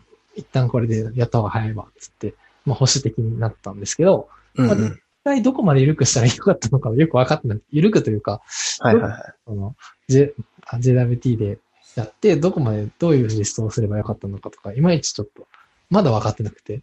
うんうんもう今回に関しては、まだわからないし、まだいろんなことみんないろんなこと言ってるから、まあ、 保守的にやって正解だったかなとは思うんだけど。うんそうですね。やっぱなんか JWT、まあトークンをローカルストレージとか1個の場所に置いてそこに全ての情報が詰まってるっていうのは、うん。まあ、ロジックとしては、まあ、ありだけど、本当にクロスサイトスクリプティング1個あったら終了するみたいな世界は、うん、そうですね。そうですね。今回の僕のやつだとお金を使う、扱うので、全、そっちの方が良かったよねっていう、まあ、うん、うん気。が、しなくはない。うんバレても、もう一個、そこで検知できるし、そうそう。検知できないのがやっぱきついですよね。そう、まあ、Vue.js とか React とかを使うと XSS はまあ、ほぼない世界を作れるのではとは思っているんですけど、まあでも、それもそうではない時もあるだろうし、あ難のしい。よく、うんあの、ビューだと V、v-html って使うと、うん。まあ、起きちゃ発生するんですけど、はいはいはい。まあまあ、まあまあ見ますけどね、書いてあるの。 とか、Vue はもうちょリアクトよりはちょっと、あの、緩いというか、その、ステートも逆方向から流したりとかもできるのが、まあちょっと、あんまり Vue 詳しくないから、あれだけど、なるほど。うんステート逆方向はできないんじゃないかな。あ、そうなんですね。うん。まあけど、まあそういう、なんていうのかな。その意味合いを知らないと発生しちゃうよね、みたいな部分とかはもちろんあるので、うんって感じではありますね。まあ、そうですね。あとは、その普通に生ダム触ろうとするみたいな行動を誰かが後から書くリスクはゼロじゃないですしね。あ、そうそなう。んでビューしかも、生ドムをいじる、生ドムというか、うん。あの、JQuery みたいな感じで触ることができるので、そうそう。で、その書き方の方が慣れてるからとかいう理由でそうそう。やっちゃわないリスクはありますかやっちゃいかねないリスクはありますからね。うん。まあ、実際、この前、うん。初めてビュー触ったみたいな人うん。に、ちょっとコーディングを手伝ってもらったんですよね。はいはいはい。まあ、触ってましたね。 ああ、なるほど。出しましたけど。はい なるほど。まあまあ、そまあまあ、まあ気持ちはわかるよって感じで。 そうですね。気持ちは全然わかるし。はいて。か生ダム触りたくてしょうがないですから、僕なんか。まとめ問題、ツイッターで見見てますけど、関わってはないですが、はい。うん、まあいいや。ちょっと長くなっちゃうんで。そうですね。意外と喋りましたね、これ。 1時間くらい喋っちゃった。はいじ。ゃあ、とりあえず終わり。終こわんりな。ところで、ちょっと意外と盛り上がりましたが。はい。まあ、あの、詳しくは、あの、徳丸本及び、その、徳丸先生の、そうですね。そう僕はなんか感想喋っただけ。あくまでは私たちは、セキュリティに関しては感想なの で、その辺は面積でお願いしまおす。願いしたいですね。はい。まあでも、こういうことを考えてるよということで、はい。じゃあ、なんと、二つ目の素花ですね。そうです ね。ライブライブで話しましたけど、あんまりしかもさらに聞かれてないっていそうですね。ライブで1時間半ぐらい、あわかりの、ました雑談をしてるという。う。PHP の現場、聞きました。聞いてないっすよね。聞きました。 聞けてないです。なんか、ハンハンさんっていう人が自宅開発について、はい。自宅開発の現場っていうので話してらっしゃいました。ハンハンさん。うん。なんか、えっと、大阪かな大阪の関西の、えっと、自宅開発の現場はい。とか言ってましたかね。うんうん。えっと、まあ、自宅開発だけど、運用もちゃんとやるみたいな話をしてて、なんか割と自宅開発だけど、なんか自由にできるというか、うん。なんか、その、なんていうんですかね。とりあえず納品して終わりとかではなくて、うんうん。あるサービスのここをこういうふうにしていきましょうみたいな感じでできるっていうふうに言ってて、あなんかまあ、自宅開発でそれのパターンは素晴らしいなって、ちゃんと予算もあって、うんうん。ただこれってその、いいお客さんではないと結構難しいよねっていうのは、まあ思うところではあったりはするけど、うんうん、うんまあ探検ガシャみたいなところありますよね。いやー、それはあります ね。会社のもちろんその規模とか、うんあその、選べる状態うん。になっていれば、えーそういう相性の悪いクライアントとはやりませんみたいなことは言ってるんですけど。あとまあ、結構大き、その、住宅開発してるのは、なんか子会社って言ったかなどっかの、えっと、お親会社から子会社で受けるみたいな感じの関係性みたいなこと言ってた気がします。ちょっと違うんった。うんだから、うんまあ、そうです。まあ、それってもう、もはや自宅じゃないじゃん、みたいな気もしなくはないんですけど。確かに。確かに。それはだってもうあの、IT システム部を別の会社として、なんうんかやってるみたいなノリですよね。うんうん。まあまあ。まあでも、その、それ以前には、あの、ガチの SES みたいなやつやったりとか、うん、うん。うん、一回そのサービス開発の会社にで働いたりしたこともあったらしいですね。ほど。まあ今はその、あ、ちゃうか。この子会社の仕事の案件を今たまたまやってるだけだったかもしれない。ああ、そうなんですうね。ん。そう。親会社の案件を今たまたまやってるだけで、他のプロジェクトで普通に自宅のやつもあるって言ってたような気もします。うん。そっか。うん。まあなんか、えっと、ちょっと触れるかどうか迷ったけど触れよう。えっと、この間、えっと、グッドパッチの土屋さんが、クライアントワークを舐めんなみたいなはいはい。話してましたよね。はいはい。なんか、グッドパッチは、えっと、今、何でしたっけ、グッドパッチのツール。XD みたいなやつ。えーっプロとッ、ト、プロット。プロット、プロット、はいはいはプいロッはい。トインビジョンのところたちの地域のやつ、そうそうそうそう。えーっと、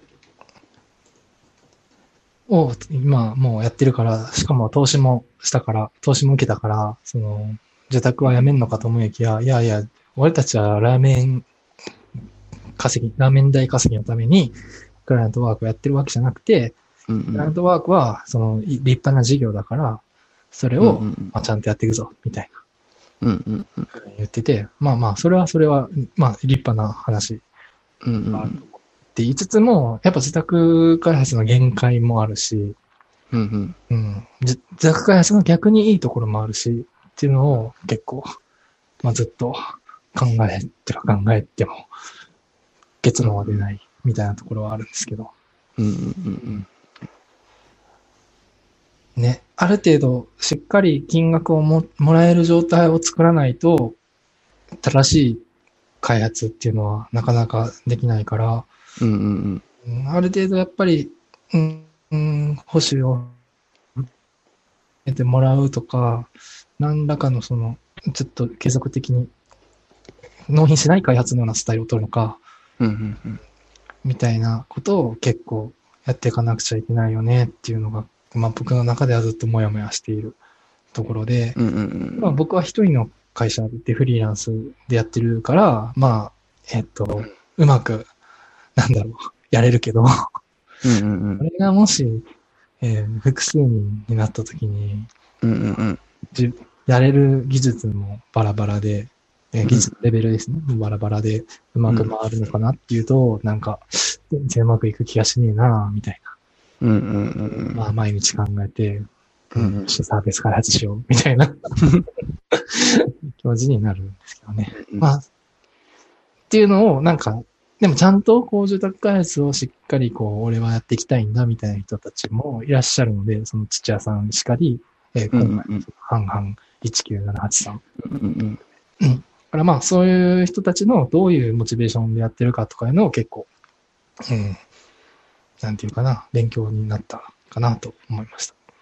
うんうんうんなるほどなるほどなんか僕もまあ自宅でうんお仕事してるのでうん。でまあこれまでも自宅で仕事しててなんか自宅の限界みたいなところをもちろん見てきたんですけどうん。最近まあそのさっき自宅のメリットみたいなところうん。でいくと、やっぱり一番面白いのは、いろんな業種とか、なんだろうな、いろんなところに関われるうん。っていうのは一番面白いところだなというふうに思っていて、うん。結局なんか、あうん、実写サービスをすると、そのサービスのコアとか精神とか、なんかそういうところまで作んないといけないじゃないですか。はいはい。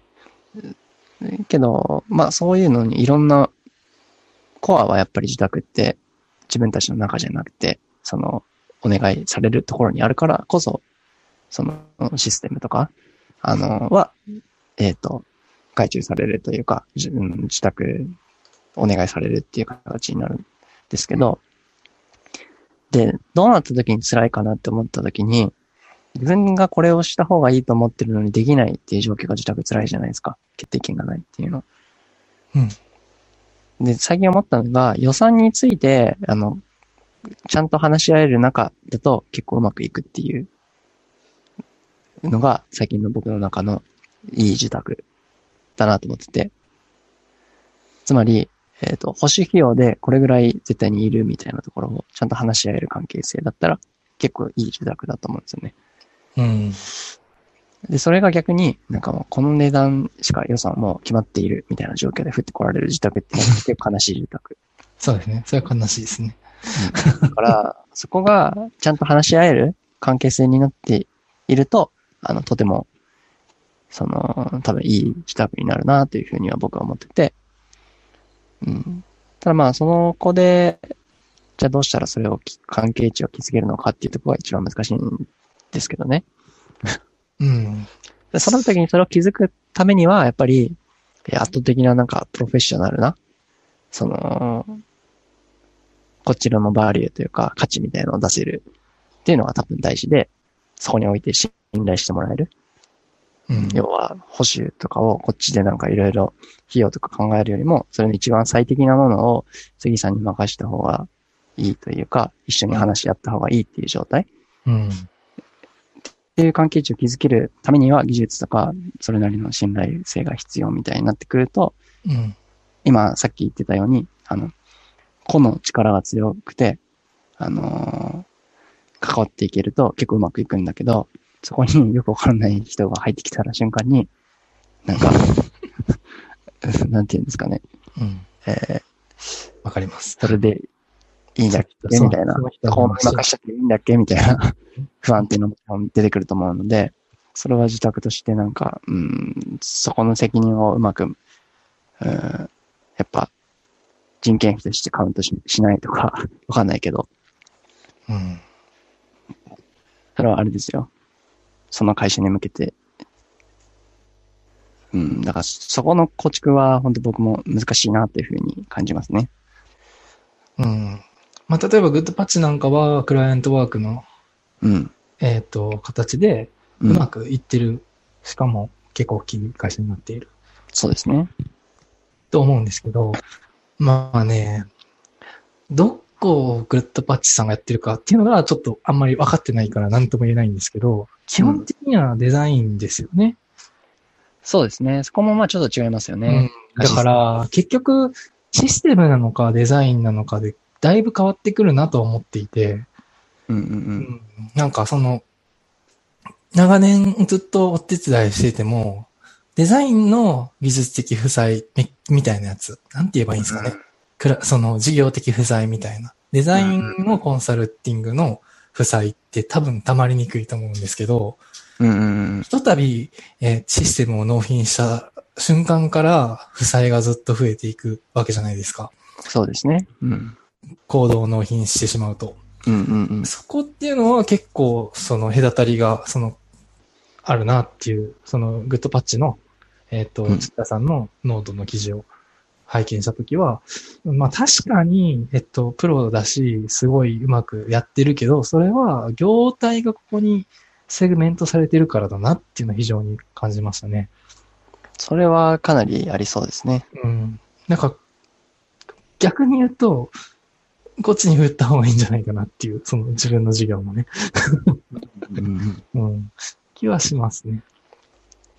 確かに。うんそういう意味でいくと、なんか本質的にシステムとしていい状態っていうのは、うんうんその、いくら予算の交渉とか、その、ものがいい、なんだろうな、関係値であっ、関係値であったとはいえ、その本流のビジネスモデルが良くなかった時に、こっちに回せないっていうことは、ね、キャッシュの流れ的に無理みたいなことはどうしても判断としてあり得るので、じゃあそこの責任をこっちで負うのかって言われると、それは無理な、自宅だと無理な話なので、でもデザインの場合はそこってあんまりないじゃないですか。その、今、かけおお金をかけなくても、うん。大丈夫って時期が、まあどうしても発生しやすい。あ、なんだろうな。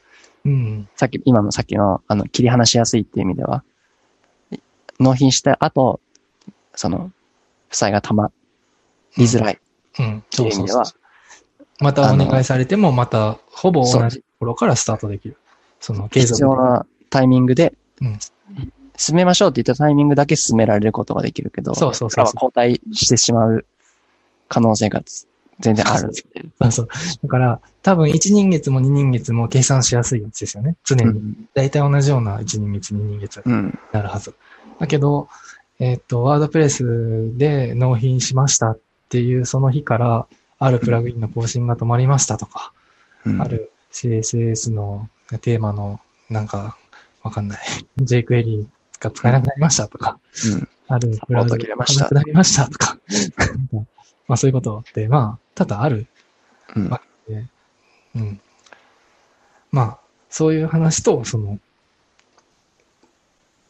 ちょっと違うかなっていう意味で言うと、うん、うんうん、難しいかなっていうのはうん。的にはあるかな。でも納品もしてるのかなっていう気もするんですけど、グッドパッチさうんん。さんで、そう、あ納品っていうか、システムの納品もしてるのかなっていう気はしなくはないんだけど、ちょっとわうかんんうない。んうんまあなんかでも性質的にそのずっと動き続けなきゃいけないものと、うんさっきのシシステムとかあーコーディングっていうもので言っても HTML、CSS、JavaScript だけ納品するのであれば、まあ、JS まあ入ってくると結構、うんって思うけど、 まあでガバ、も、いわゆるガバを納品する、その、うん、そこは責任は持たないというか、そのまま動くことを前提としないうん、うん、納品の仕方ってあると思うんですよね。じゃあ、まあ、そこが入っていたとしても。うん、うん、うんこれをとあるフレームワークに組み込んでくださいっていうのと、画面を作るっていうのはまた別の話ですっていう考え方もあるじゃないですか。うん、うん。そうですよね。まあだから、それがまあ、まあ実際どこまでやってんのかっていうのは知らない以上、うん、なんかまあなんとも言えない。何にも言え ないけど、まあ、一つの予想としてはそれはあるなっていう。けど、まあ、あの、確実に領域として、あの、インフラの方に、こう、もう関与してくるレベルうん。だと、まあ、どうしてもね、落としたら、じゃあ、誰が、 何、どうすればいいのみたいな、領域を扱ってたら、そういうわけにもいかないと思う。そうですね。だから、まあ、インフラにむ、なんていうのかな、ユーザーに近い部分、もしくはそのコンセプトの部分は結構コンサルティングであったり、そういうところに近いと思うんですけど、事業に近いところっていうのはいくらでもやれると思っていて、う。うんん。よりはシステムに近くなると。まあ、例えばサーバーのインフラの部分とか、ネットワークの部分とか、うん。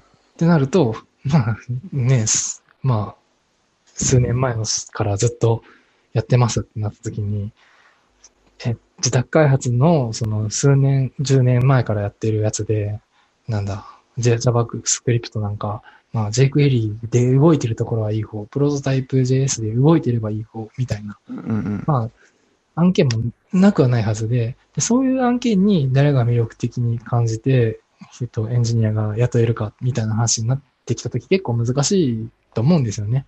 うん。うん。まあ、それを改善していくってなったら、またそこでお金が必要になるし、そんなお金はどうやって提案してもらってこればいいのか、みたいな。うん。そうですね。そうなんですよね。ってなると、なんまかあ、なかなか苦しいよね。そうなんですよね。なんか、まあこれ、うんうん、まあ多分これ聞いてないと思うんで大丈夫だと思うんですけど、はいはい。ある案件 で、あの、実例あげちゃう 実例というか、まあ大丈夫なんですけど、あ大丈夫なんですね。うん。あの、ウェブペイって、ウェブペイってあったじゃないですか。わかりますかああ、はいはいはいはいはい。決済シス、決済サービスですね。今でいくと PayJP に変わったと同じ立場の。うん。で、そこが、えーまあ、サービスを終了したんですね。うんうん今なくなっちゃったってことは。で、それを、こう、まあ、ある案件で入れたんですよ。はい。でもなくなっちゃったんで、うん変えないといけない、移行しないといけないじゃないですか。はい。うん、でもちろん移行するには、その、何もせずに移行ってできないので、行動は変えないといけないし、メンテはしないといけないですよね。だからそれしないと止まってしまうという状況ですよね。うん、で、それが、まあ、運悪く、ローンチした1ヶ月後に終了の発表があったんですよ。あうあ、んなるほど。だから、僕としてももう気づけないわけですよ。それ知ってて、ローンチしたら、さすがに、ちょっとなんか、どうなのかって思うんですけど。歌詞がありますね、それは歌。詞がありますよね。知らず、知らずに、というか1ヶ月、ローンチしたし、絶対わかんない状況で、1ヶ月後。で、半年後にまでに変えないと、えーサービスが止まりますみたいうんうんな状況になった時に、うん、やっぱりお金引っ張ってくるのやっぱすごい大変だったんですよね、そこ。まあ、難しいでしょうね。うんえ、えってか、向こうからすると、え、なんで、もう変えないといけないのみたいな。うんでしかもなんでそんなお金かかるのみたいな、うん。なるわけですよ。それなりにかかると思うんで。うん、まあ、みたいなことがある中で、うん、やっぱ、ね、その、うんまあ、自社だったらその責任は自自社だし、その選択をした。うん。うん、で気持ちもわからんでもないけども、みたいな 状況になった時に自宅って辛いなと思いましたね。うん。確かに。ウェブを選択した、まあ、僕の完全にもちろん、なんていうんですか、センスのなさっていうのはもちろんあるあるかもしれないんですけど、うん。とはいえその時に、じゃあセンスがないかどうかっていうのはわかんなかったわけで、今ページ AP を選ぶのと多分そんなに、なんていうんですか、ロジックじゃ変わらないわけで。うん。うんまあそうですね。そこは、まあ確かに難しい。なあ、うん。そうまあ一応、終わらなそうなやつを選ぶみたいなのは、まあ、もちろんそうなんですけどね。前提が終わるかどうかっていうのを予期するかっていうのは、ちょっとその時の、あれでわかんないですね。まあ一そう応、ですそこは契約で逃げるとかができたかもしれないかなっていうレベルですか。だ一応契約でも握っていて、あーそのだけど第第三者の、第三者の、えっ、と、サービスも利用しますと。例えばなる Facebook のいいねとか、そういうのも含めて、で、そそうういうのが仕様が変わった場合の、えっ、と、保守費用は含まれませんみたいな、貸しとかは含まれませんみたいなうんまあのそうは、一応契約には書いてあるんですよね。なるほど、なるほど。まあでも、心理的にはそういうわけにもいかないという。まあそうでしょうね。うんローンチして1ヶ月後になんでそんなこと言われないといけないんだみたいな感じになっちゃうので。だからそれは、まあ、自宅であれば、なんかそういうふうに心理的な、なんか、うん、辛さが発生せざるを得ない状況もあるんだけど、まあなんかうん自社であればね、なんか、うわーってみんなで叫びながら頑張って直すっていうので終わられるんで、まあ、デザインのクライアントワークではそんなことは起こらないでしょうからね。そう、だからそういうのが、いろいろはらむ場合が、やっぱりね、ライブラリーとかいろんな依存関係が含まれてくるので、うんうんその通りまあサービスはちょっとでかすぎるんですけど、うんんまあちっちゃいところで言えば本当にバージョンっていうね、あの、のもあるし、うん。そういう意味では。まあ、サービスはでかいですね。まあ、でもまあ、そうだろうなって感じですうね。んまあそれはすごくわかりやすい、その、事例ではあったんですけど、まあ小さいのでもそういうのって発生するじゃないですか。うん。まあそうした時にね、うん、まあ心苦しい。お互いなんかやっぱ心苦しいですよね。気持ちはわからんでもないので、お金は、えーってなるな。でもこっちももらわないと、ただで働くの、えーってなっちゃうんで。うんうん。うん。まあ、そのリスクをはらんでいるっていうのは結構辛い、いいですよね。そうですね。うんで、まあ、ただその辛さよりも、まあ、ちゃんとまあでもどうなんですかね。それって、その外部的、外的要因だから、自宅開発の会社で働いてるエンジニアとしては、外的要因だから自分ではコントロールできないものっていうふうに割り切ってしまうのはいいのかな。あ、多分それが、あの、めちゃくちゃ正解だと思います。うん。って考えると、それは、えっと、営業さんとか、うんえっと、まあ僕ら営業もやんなくちゃいけないから、 そこに対してこう、ネガティブだったりするんだけど、が、まあどうにかしてくる話だったりするのかもしれないですね。そこをちゃんと握っておくとか、理解を得るみたいな。うんそれも、事前にそういうのを、こう、説明するとか、まあわかんない。職位が上がってくるとそういう営業に近い部分にも出ていかなくちゃいけない傾向にはあると思いますけどね。うんうんうん。なので、まあ今は、だから大体そういうような、長く付き合うようなうんその、のとかは、あの、ちゃんと説明をし、まあ、ちょっと短そうだなみたいなところは、ガッチガチに契約に書いてあって、うん重要なとこはちゃんと文章としては伝えるんですけど、うんまあちょっと説明、責任が果たしてるかどうかっていうのは、うん、ちょっとどうなのかなっていうのもありつつ、はいはい。契約には書いてあるから、しっかりちゃんとお願いしますねとは言うんですけ まあそう。で、僕今回実はこの話はしたかったわけじゃないんですよ。ど。あ、どこですかコアは。自宅開発の話がしたかったわけじゃないんですよ。はい。 でも、ちょっと自宅開発の話で結構、まあ自宅屋としては、こう、はいあれじゃないですか。熱いですか。ちょっと盛り上がっちゃったけど。うっかり、はい。あの、そういう、僕は自宅開発をしているけど、サービス志向のエンジニアなんですよ。サービス開発がしたいエンジニアなんですよ。うんだから結構請負いじゃなくて、えっ、と、順位人の仕事とかをやってたりするんですよね。うんうんうんで、えっと、自分、サービス、自宅というか、まあ、なんだろう、会社としては、お客さんとは一歩置いてるけど、でも、お客さんよりも、えっと、お客さんのサービスにコミットするぜくらいのうん。うんうんうんうん。を見せて働くのが好き。うん。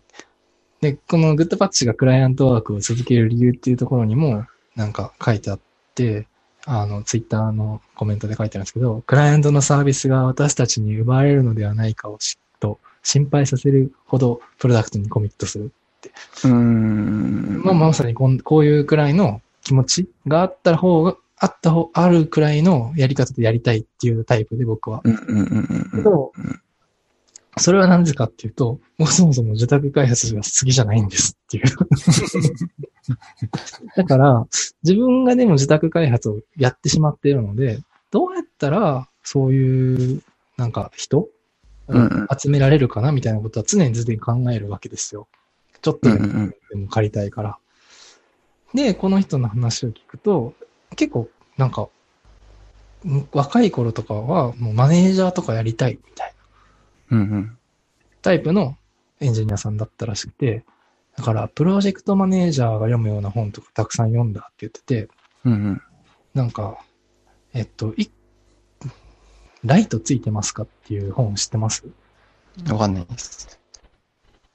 なんかこれは僕も知らなかったんですけど、あの、DHH がおすすめする4世みたいな本が昔バズってるんですけど、バズってる昔 DHH が、あの、レイルズの作った作者の DHH が、あの、ためになった本を5つくらいポストしてるブログがあるんですけど、その中に選ばれてるやつの中の一つで、なんか、まだ読んでないんですけど、読まなきゃなと思ってるんですけど、これも Kindle がああやく、ああいにくなくて、うんうん。せえなと思ってるやつなんですけど、とか、えっと、あとは、その、熊とワルツっていう本とか、うんこれは DHH 関係なくて、えっと、この中で紹介されてた本なんですけど、この、ワイン、えー、ワインバーグさん、ワインバーグ、トム・デマルコさんと、ワインバーグさんっていう人が、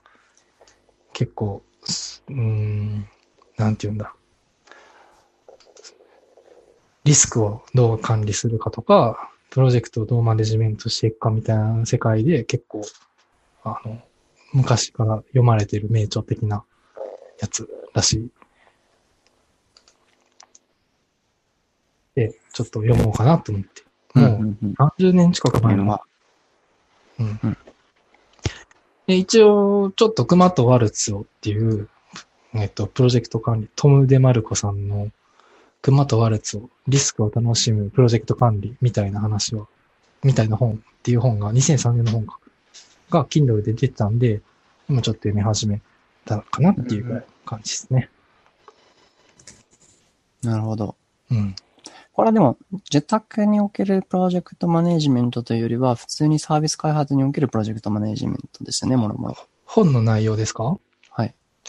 うん。特に関係ないですね。自宅だろうがサービスだろうが。ああ、そうなんですね。うん、でも、こういうのが好きだったっていうのは、わこの今何歳かわかんないですけど、若い頃こういう本をずっと読んで、ううんん、うんって思ってたっていうふうにおっしゃってたので、うんなかなか、あまあ、そういう思考が結構いいの、合うのかなと、自宅、そういう思考の方が自宅開発に合うのかなとか思ったりとかして、うんうんうん僕は一切こういう系の本はあんまり読んできてなかったから、プロマネ。プロマネの本ってどういうことが書いてあるんですかリスク、リスク、んうん、なんか僕、若い頃、プロマネだったんで、なんか勉強しなくちゃいけないと思って、いろいろ本を探して読んだんですけど、なんかいまいち、うん、そんなこと言われてもな、俺がやってることで全然関係ないな、みたいな感じで思って、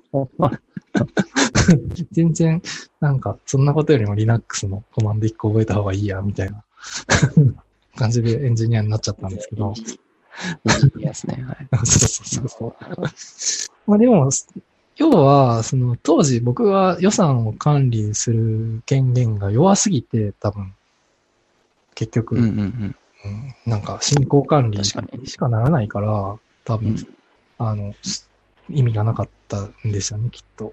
うん。ああ、確かに。うん。まあ、ジャッジできるには、やっぱり予算のね、うん決定権がないと何もできないですからね。そうですね。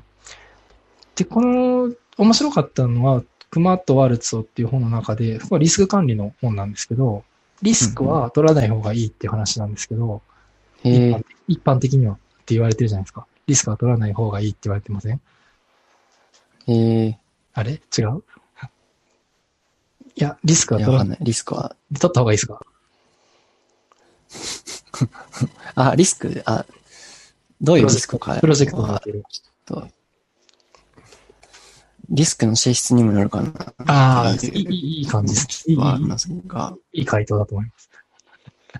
そう。だから、リスクを全く取らないな。るほど。リスクを全く取らないっていうのは、それプロジェクト自体をやめるってうんいうことうんになる。ああ、そう思います、そう思います。はい。なので、あの、リスクを全く取らないっていうのはまあ無理だ。無理というか、その成功しなうんい、その企業がじ成功しない、事業が成功しないから、リスクは取るんだけど、管理可能なレベルでリスクを取っていきましょうみたいな話が書いていて、うんどうやったらリスク管理できますよっていうことを考えて、そのリスクを楽しみましょうみたいな内容っぽいです。うんうんすごい面白い。今のとうころ。ん。ああ。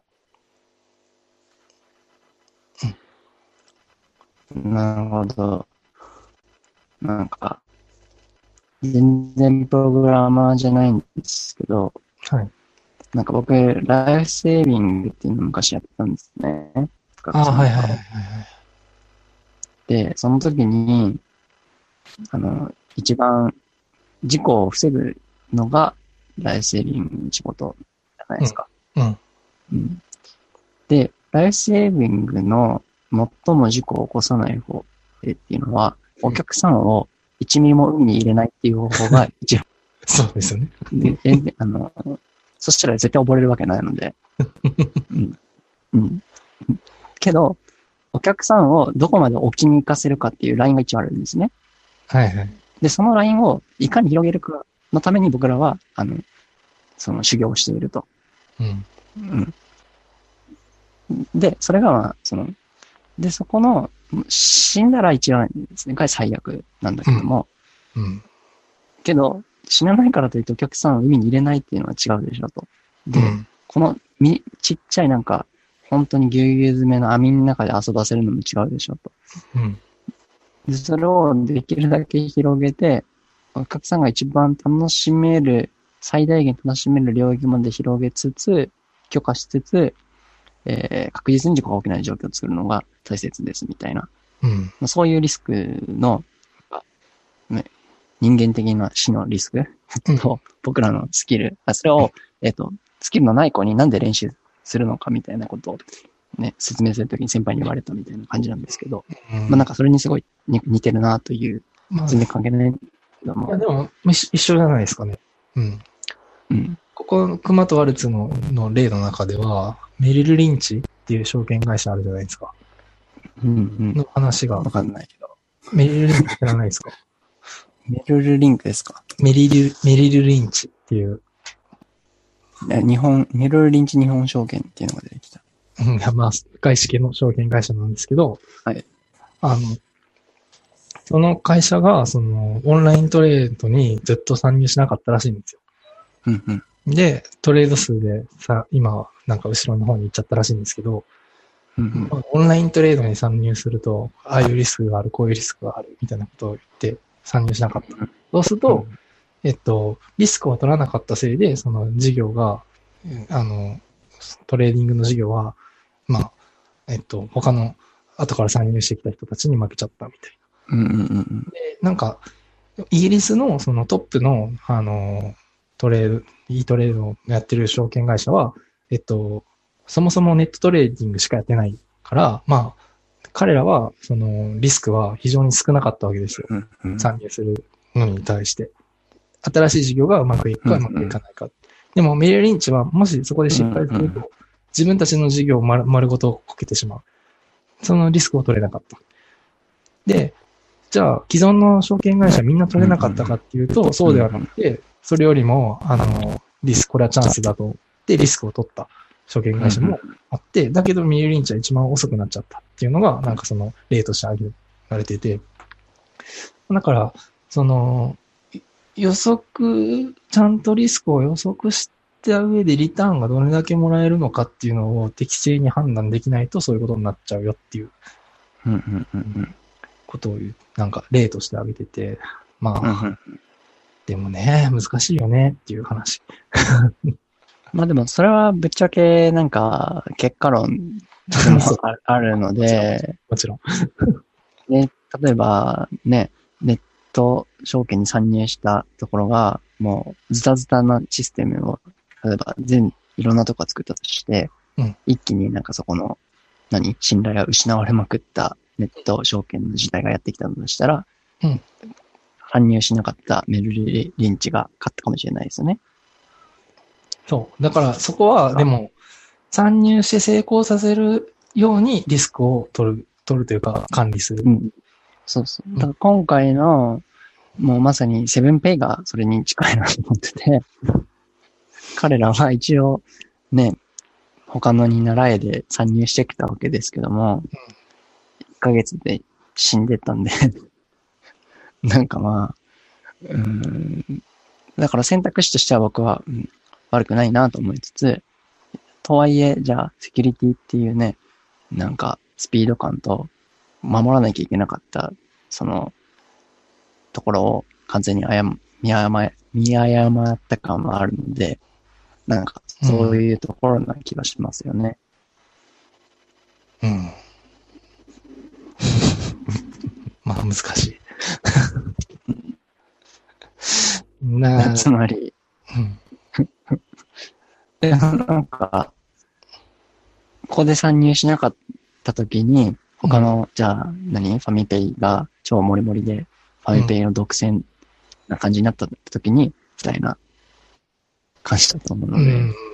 なんかまあ、結果論っちゃ結果論だけど、うーん、まあでも、だからそういう意味では、リスクを取ったってこと自体は、うん、取らなかったら負ける確率が、ね、周りがやってたらね、置いてかれちゃうので、うん。まあ、あれ個です人けど的には、なんとかペイに関しては、もう、勝負あったのではと思ってるんですけど。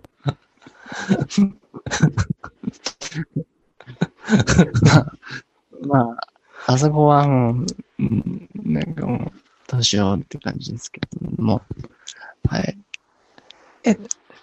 多分、アップルか、まあ、なんかもう Google か、はまあ、アリババか、うん、まあ、ペイペイくらいしか勝ち目はないんじゃないですか。あとスイカと。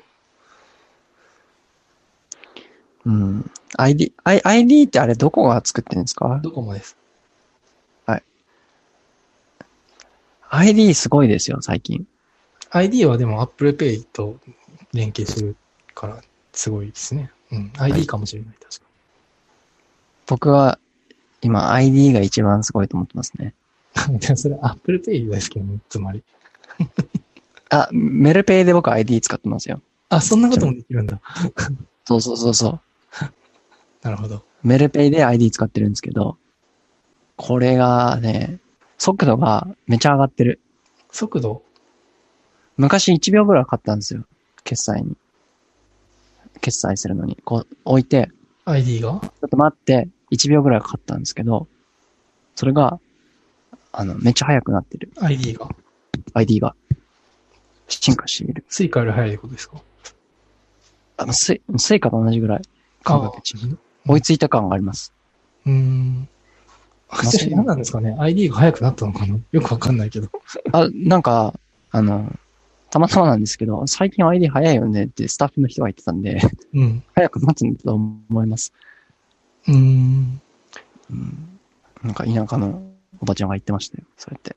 Apple、Apple Pay とが ID の上に乗ってるんですよね。そうです日ね。本だと。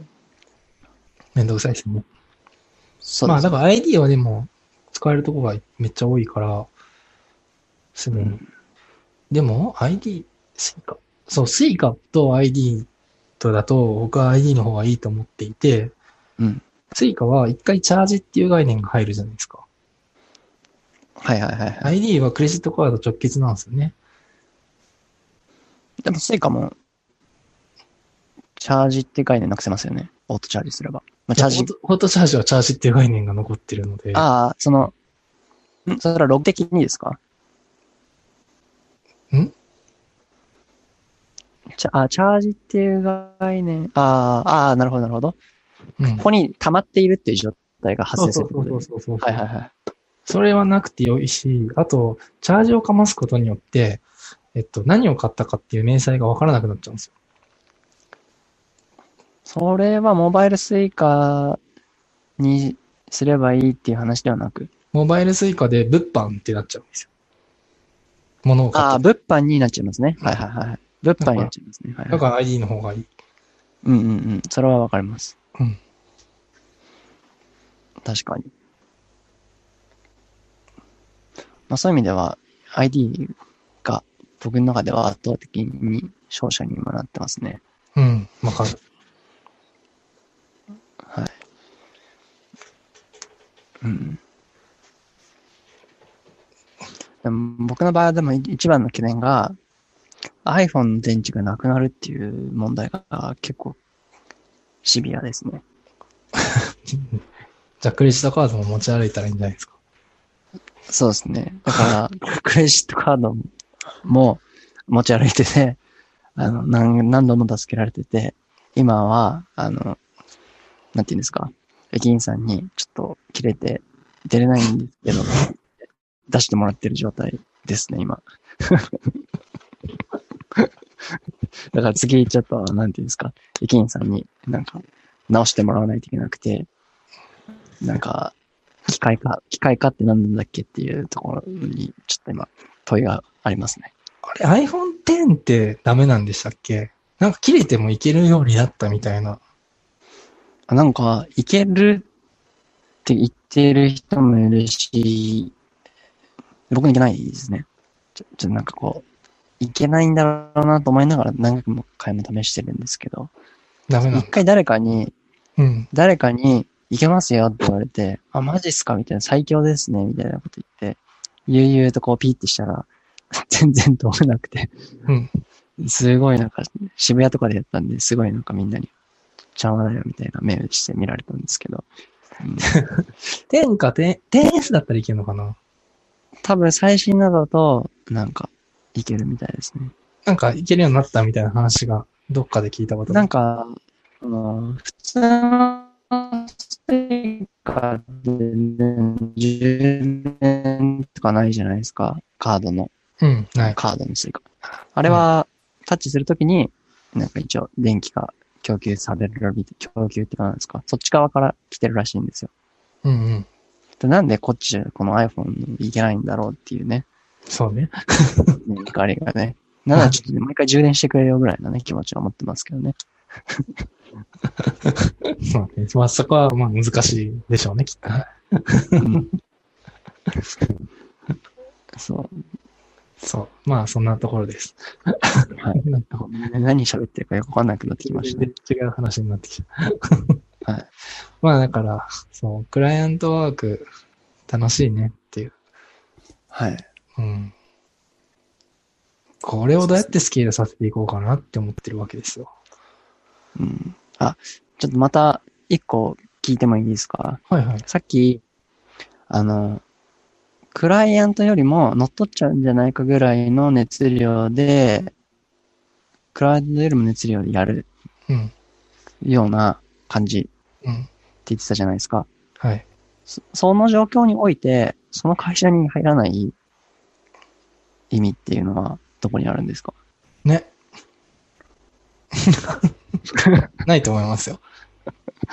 そこが、だけが、ちょっとこう、結局なんかじゃあ、えっと、離れやすいっていうのがメリットでもありますよね、自宅の。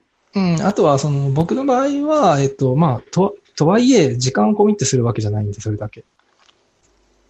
ああ、なるほど。うん。っていうところと、はいはいはい。あとはあれですね、その、やっぱ外からだから言えるみたいなところありますよね。ああ、なるほど。うん。いや、それっておかしいんじゃないって思ってても、ぼうんうん。うん、みんなが思ってても、みんな上司だからとか、そういうので言えないみたいなことがあるんで、うんうん。あ、確かになんかいろんなチームを外から見ているからこそ気づけることってのたくさんありますよね。なんか他ではこうやっているから、こっちにはこういうふうに活かせるとか、そういうのもあると思いますし。そうですね。。あの、じ自宅開発のもう一個のいい点で、えっと、例えば請負でフルスクラッチで納品しますっていうのを何回もやるっていう、まあ、えっと、僕があんまり好きじゃないタイプの自宅開発をやったとするじゃないですか。そうすると、えっと、毎回ワードプレスなわけですよ。例えば。うんうんうん。ワードプレスのうん構築を、まあ、一回、3ヶ月に1回くらい絶対やるわけですよね。そうすると、う多んうんうん分それって、えっと、どんどん良くなっていくわけです。自宅、スそうですね。開発うんうんペーディシェがうん回うるんめっちゃ早くなるわけですよね。うんうんうん。そうすると、もしサービス開発で、そ、そこのプロセスをやる、担当するってなった瞬間に、え、なんでそんな一瞬でできるのみたいな。いや、これもう何千回ってやったんで、みたいな確かに。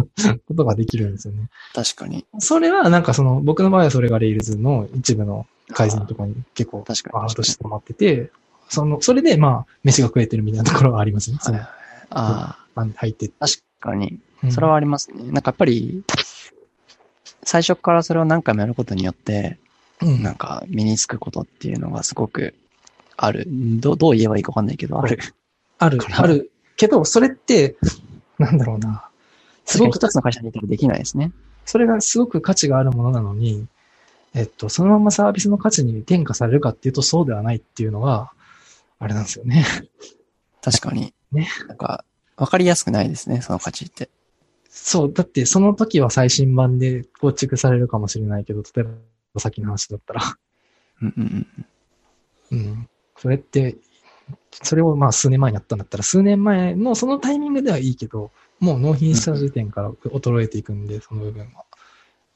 そうですよね。だからといって、自社サービスを何回も何回も新しく潰して、こう作ってみたいなことも、選択肢としては、もちろんあるけど、なかなかできないですもんそうね。ですないですね。基本的にはそんなことはないので、まあじゃあどうするかっていうと、まあ、いいろいろ秘伝のタレをこ確かに。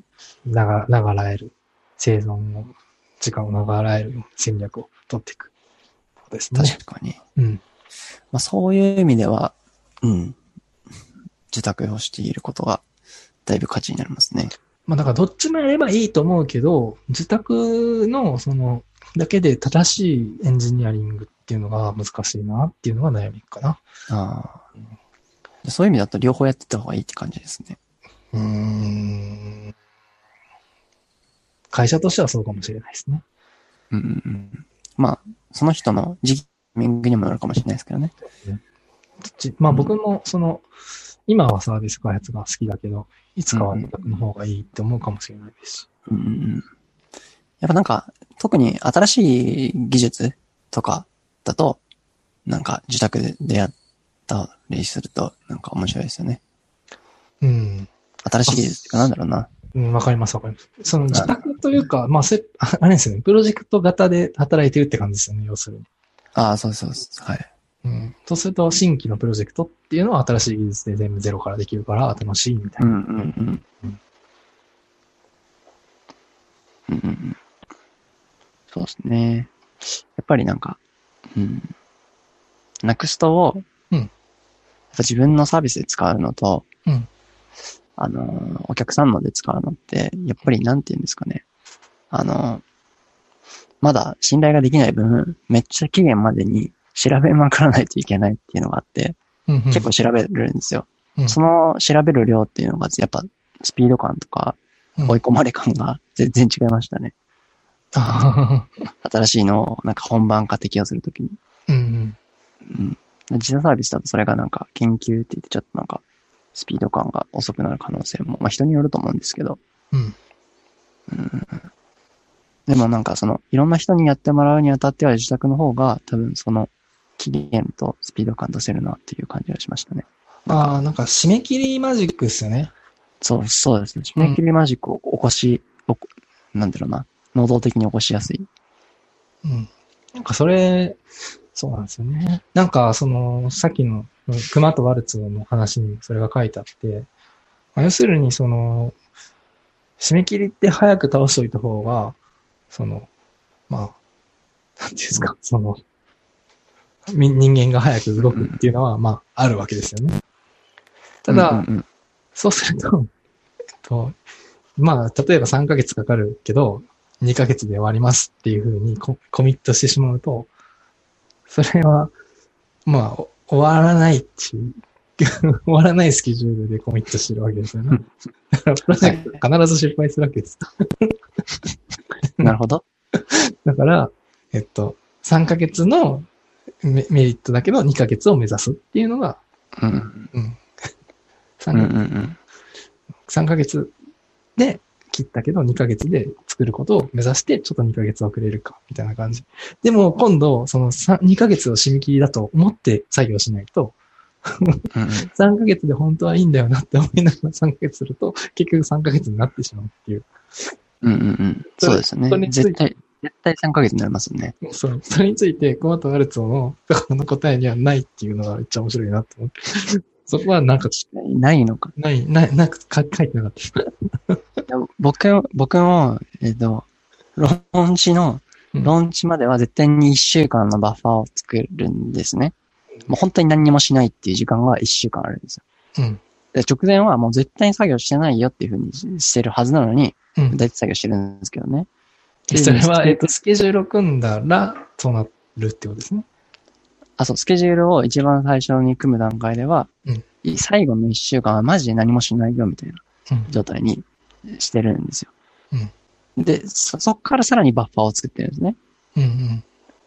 なんかちょ、なんかテスト、なんか最終テストで、ほぼ何もしなくチェックするだけくらいの期間が一週間あって、みたいな。ってしてんのに、まあ全部ずれ、結局ずれ込んでいい感じになるので、うん。いい感じいね。い感じになるんですけ ど、で、まあ、それはそれで OK、OK なんですけど、うん。なんか最近それが、結局僕の場合は僕が組んで僕が じ実行してるので、そうそそれが、僕はもう知っちゃってるじゃないですか。う。うん。実は、実はこの日までにやればいいってことを、一週間のバッファーは、そうそうそあうの。、マジック、マジックであるってことが、そうそうそうそう。なんかまあまだいいかな、みたいな、どうしてもなんか発生しちゃう。そうなんですよね。から、いや、ここで徹夜ししてもな、みたいな、なっちゃうんですよね。だから、そこは本当にどうしたらいいかっていうのは本当に思いますね。ただ、そのプロジェクトメンバーがいる場合は、まあ、期限はこの日ですって言ってしまうっていうのは、一個、ありなのかうんな。うんそうですね。だから、外のメンバーいるときは、うんそういうふうに一週間早く行って、うん。なんかコントロールをしてるんですけど、だいたい遅れるから僕は一週間何もしない期間を、こう、作るって言ってるやつにさらに一個つけてる感じなので、うん。そうですよね。うん。まあ、特に、その外注みたいな関係性とかだと、内部だったらまだちょっとそれも変わってくるのかもしれないですけど、はい。難しい。はい。ちょっとそんな感じですかそ何を喋ってるんだっけ、ですはいいや。かね。えっと、締め切り問題。なんで締め切り問題になった自宅ですね。自宅だからでしたっけああ、そうです。あの、新しい技術を試すのにああ締め切りがあった方が、なんかそこまでに調べないといけないそうそうかっていう話ですね。確か僕の。はい。に。そうなんですよね。はい。はい。じゃあこの話はそんなとこでしょうか。はい。そんなところですね。はい。ノラキャスト第27回お聞きいただきありがとうございました。えーご意見、ご感想などがありましたら、ツイッターのハッシュタグ、シャープノラキャスト、または、アットマーク、ノラキャストアンダースコアに DM、スラッシュ、リプライなどをお待ちしております。えー本日のエピソードの小ノートは、https スラスラノラキャスト .jp スラ27スラにアップしておりますので、気になる内容があった方はチェックしてみてください。えー最後までお聞きいただきありがとうございました。はい。ありがとうございました。はい。お疲れ様でした。よいしょ。はい、来ました。じゃあ、ライブも止めよう。うん、うん、うん。これ今誰か見てんのかな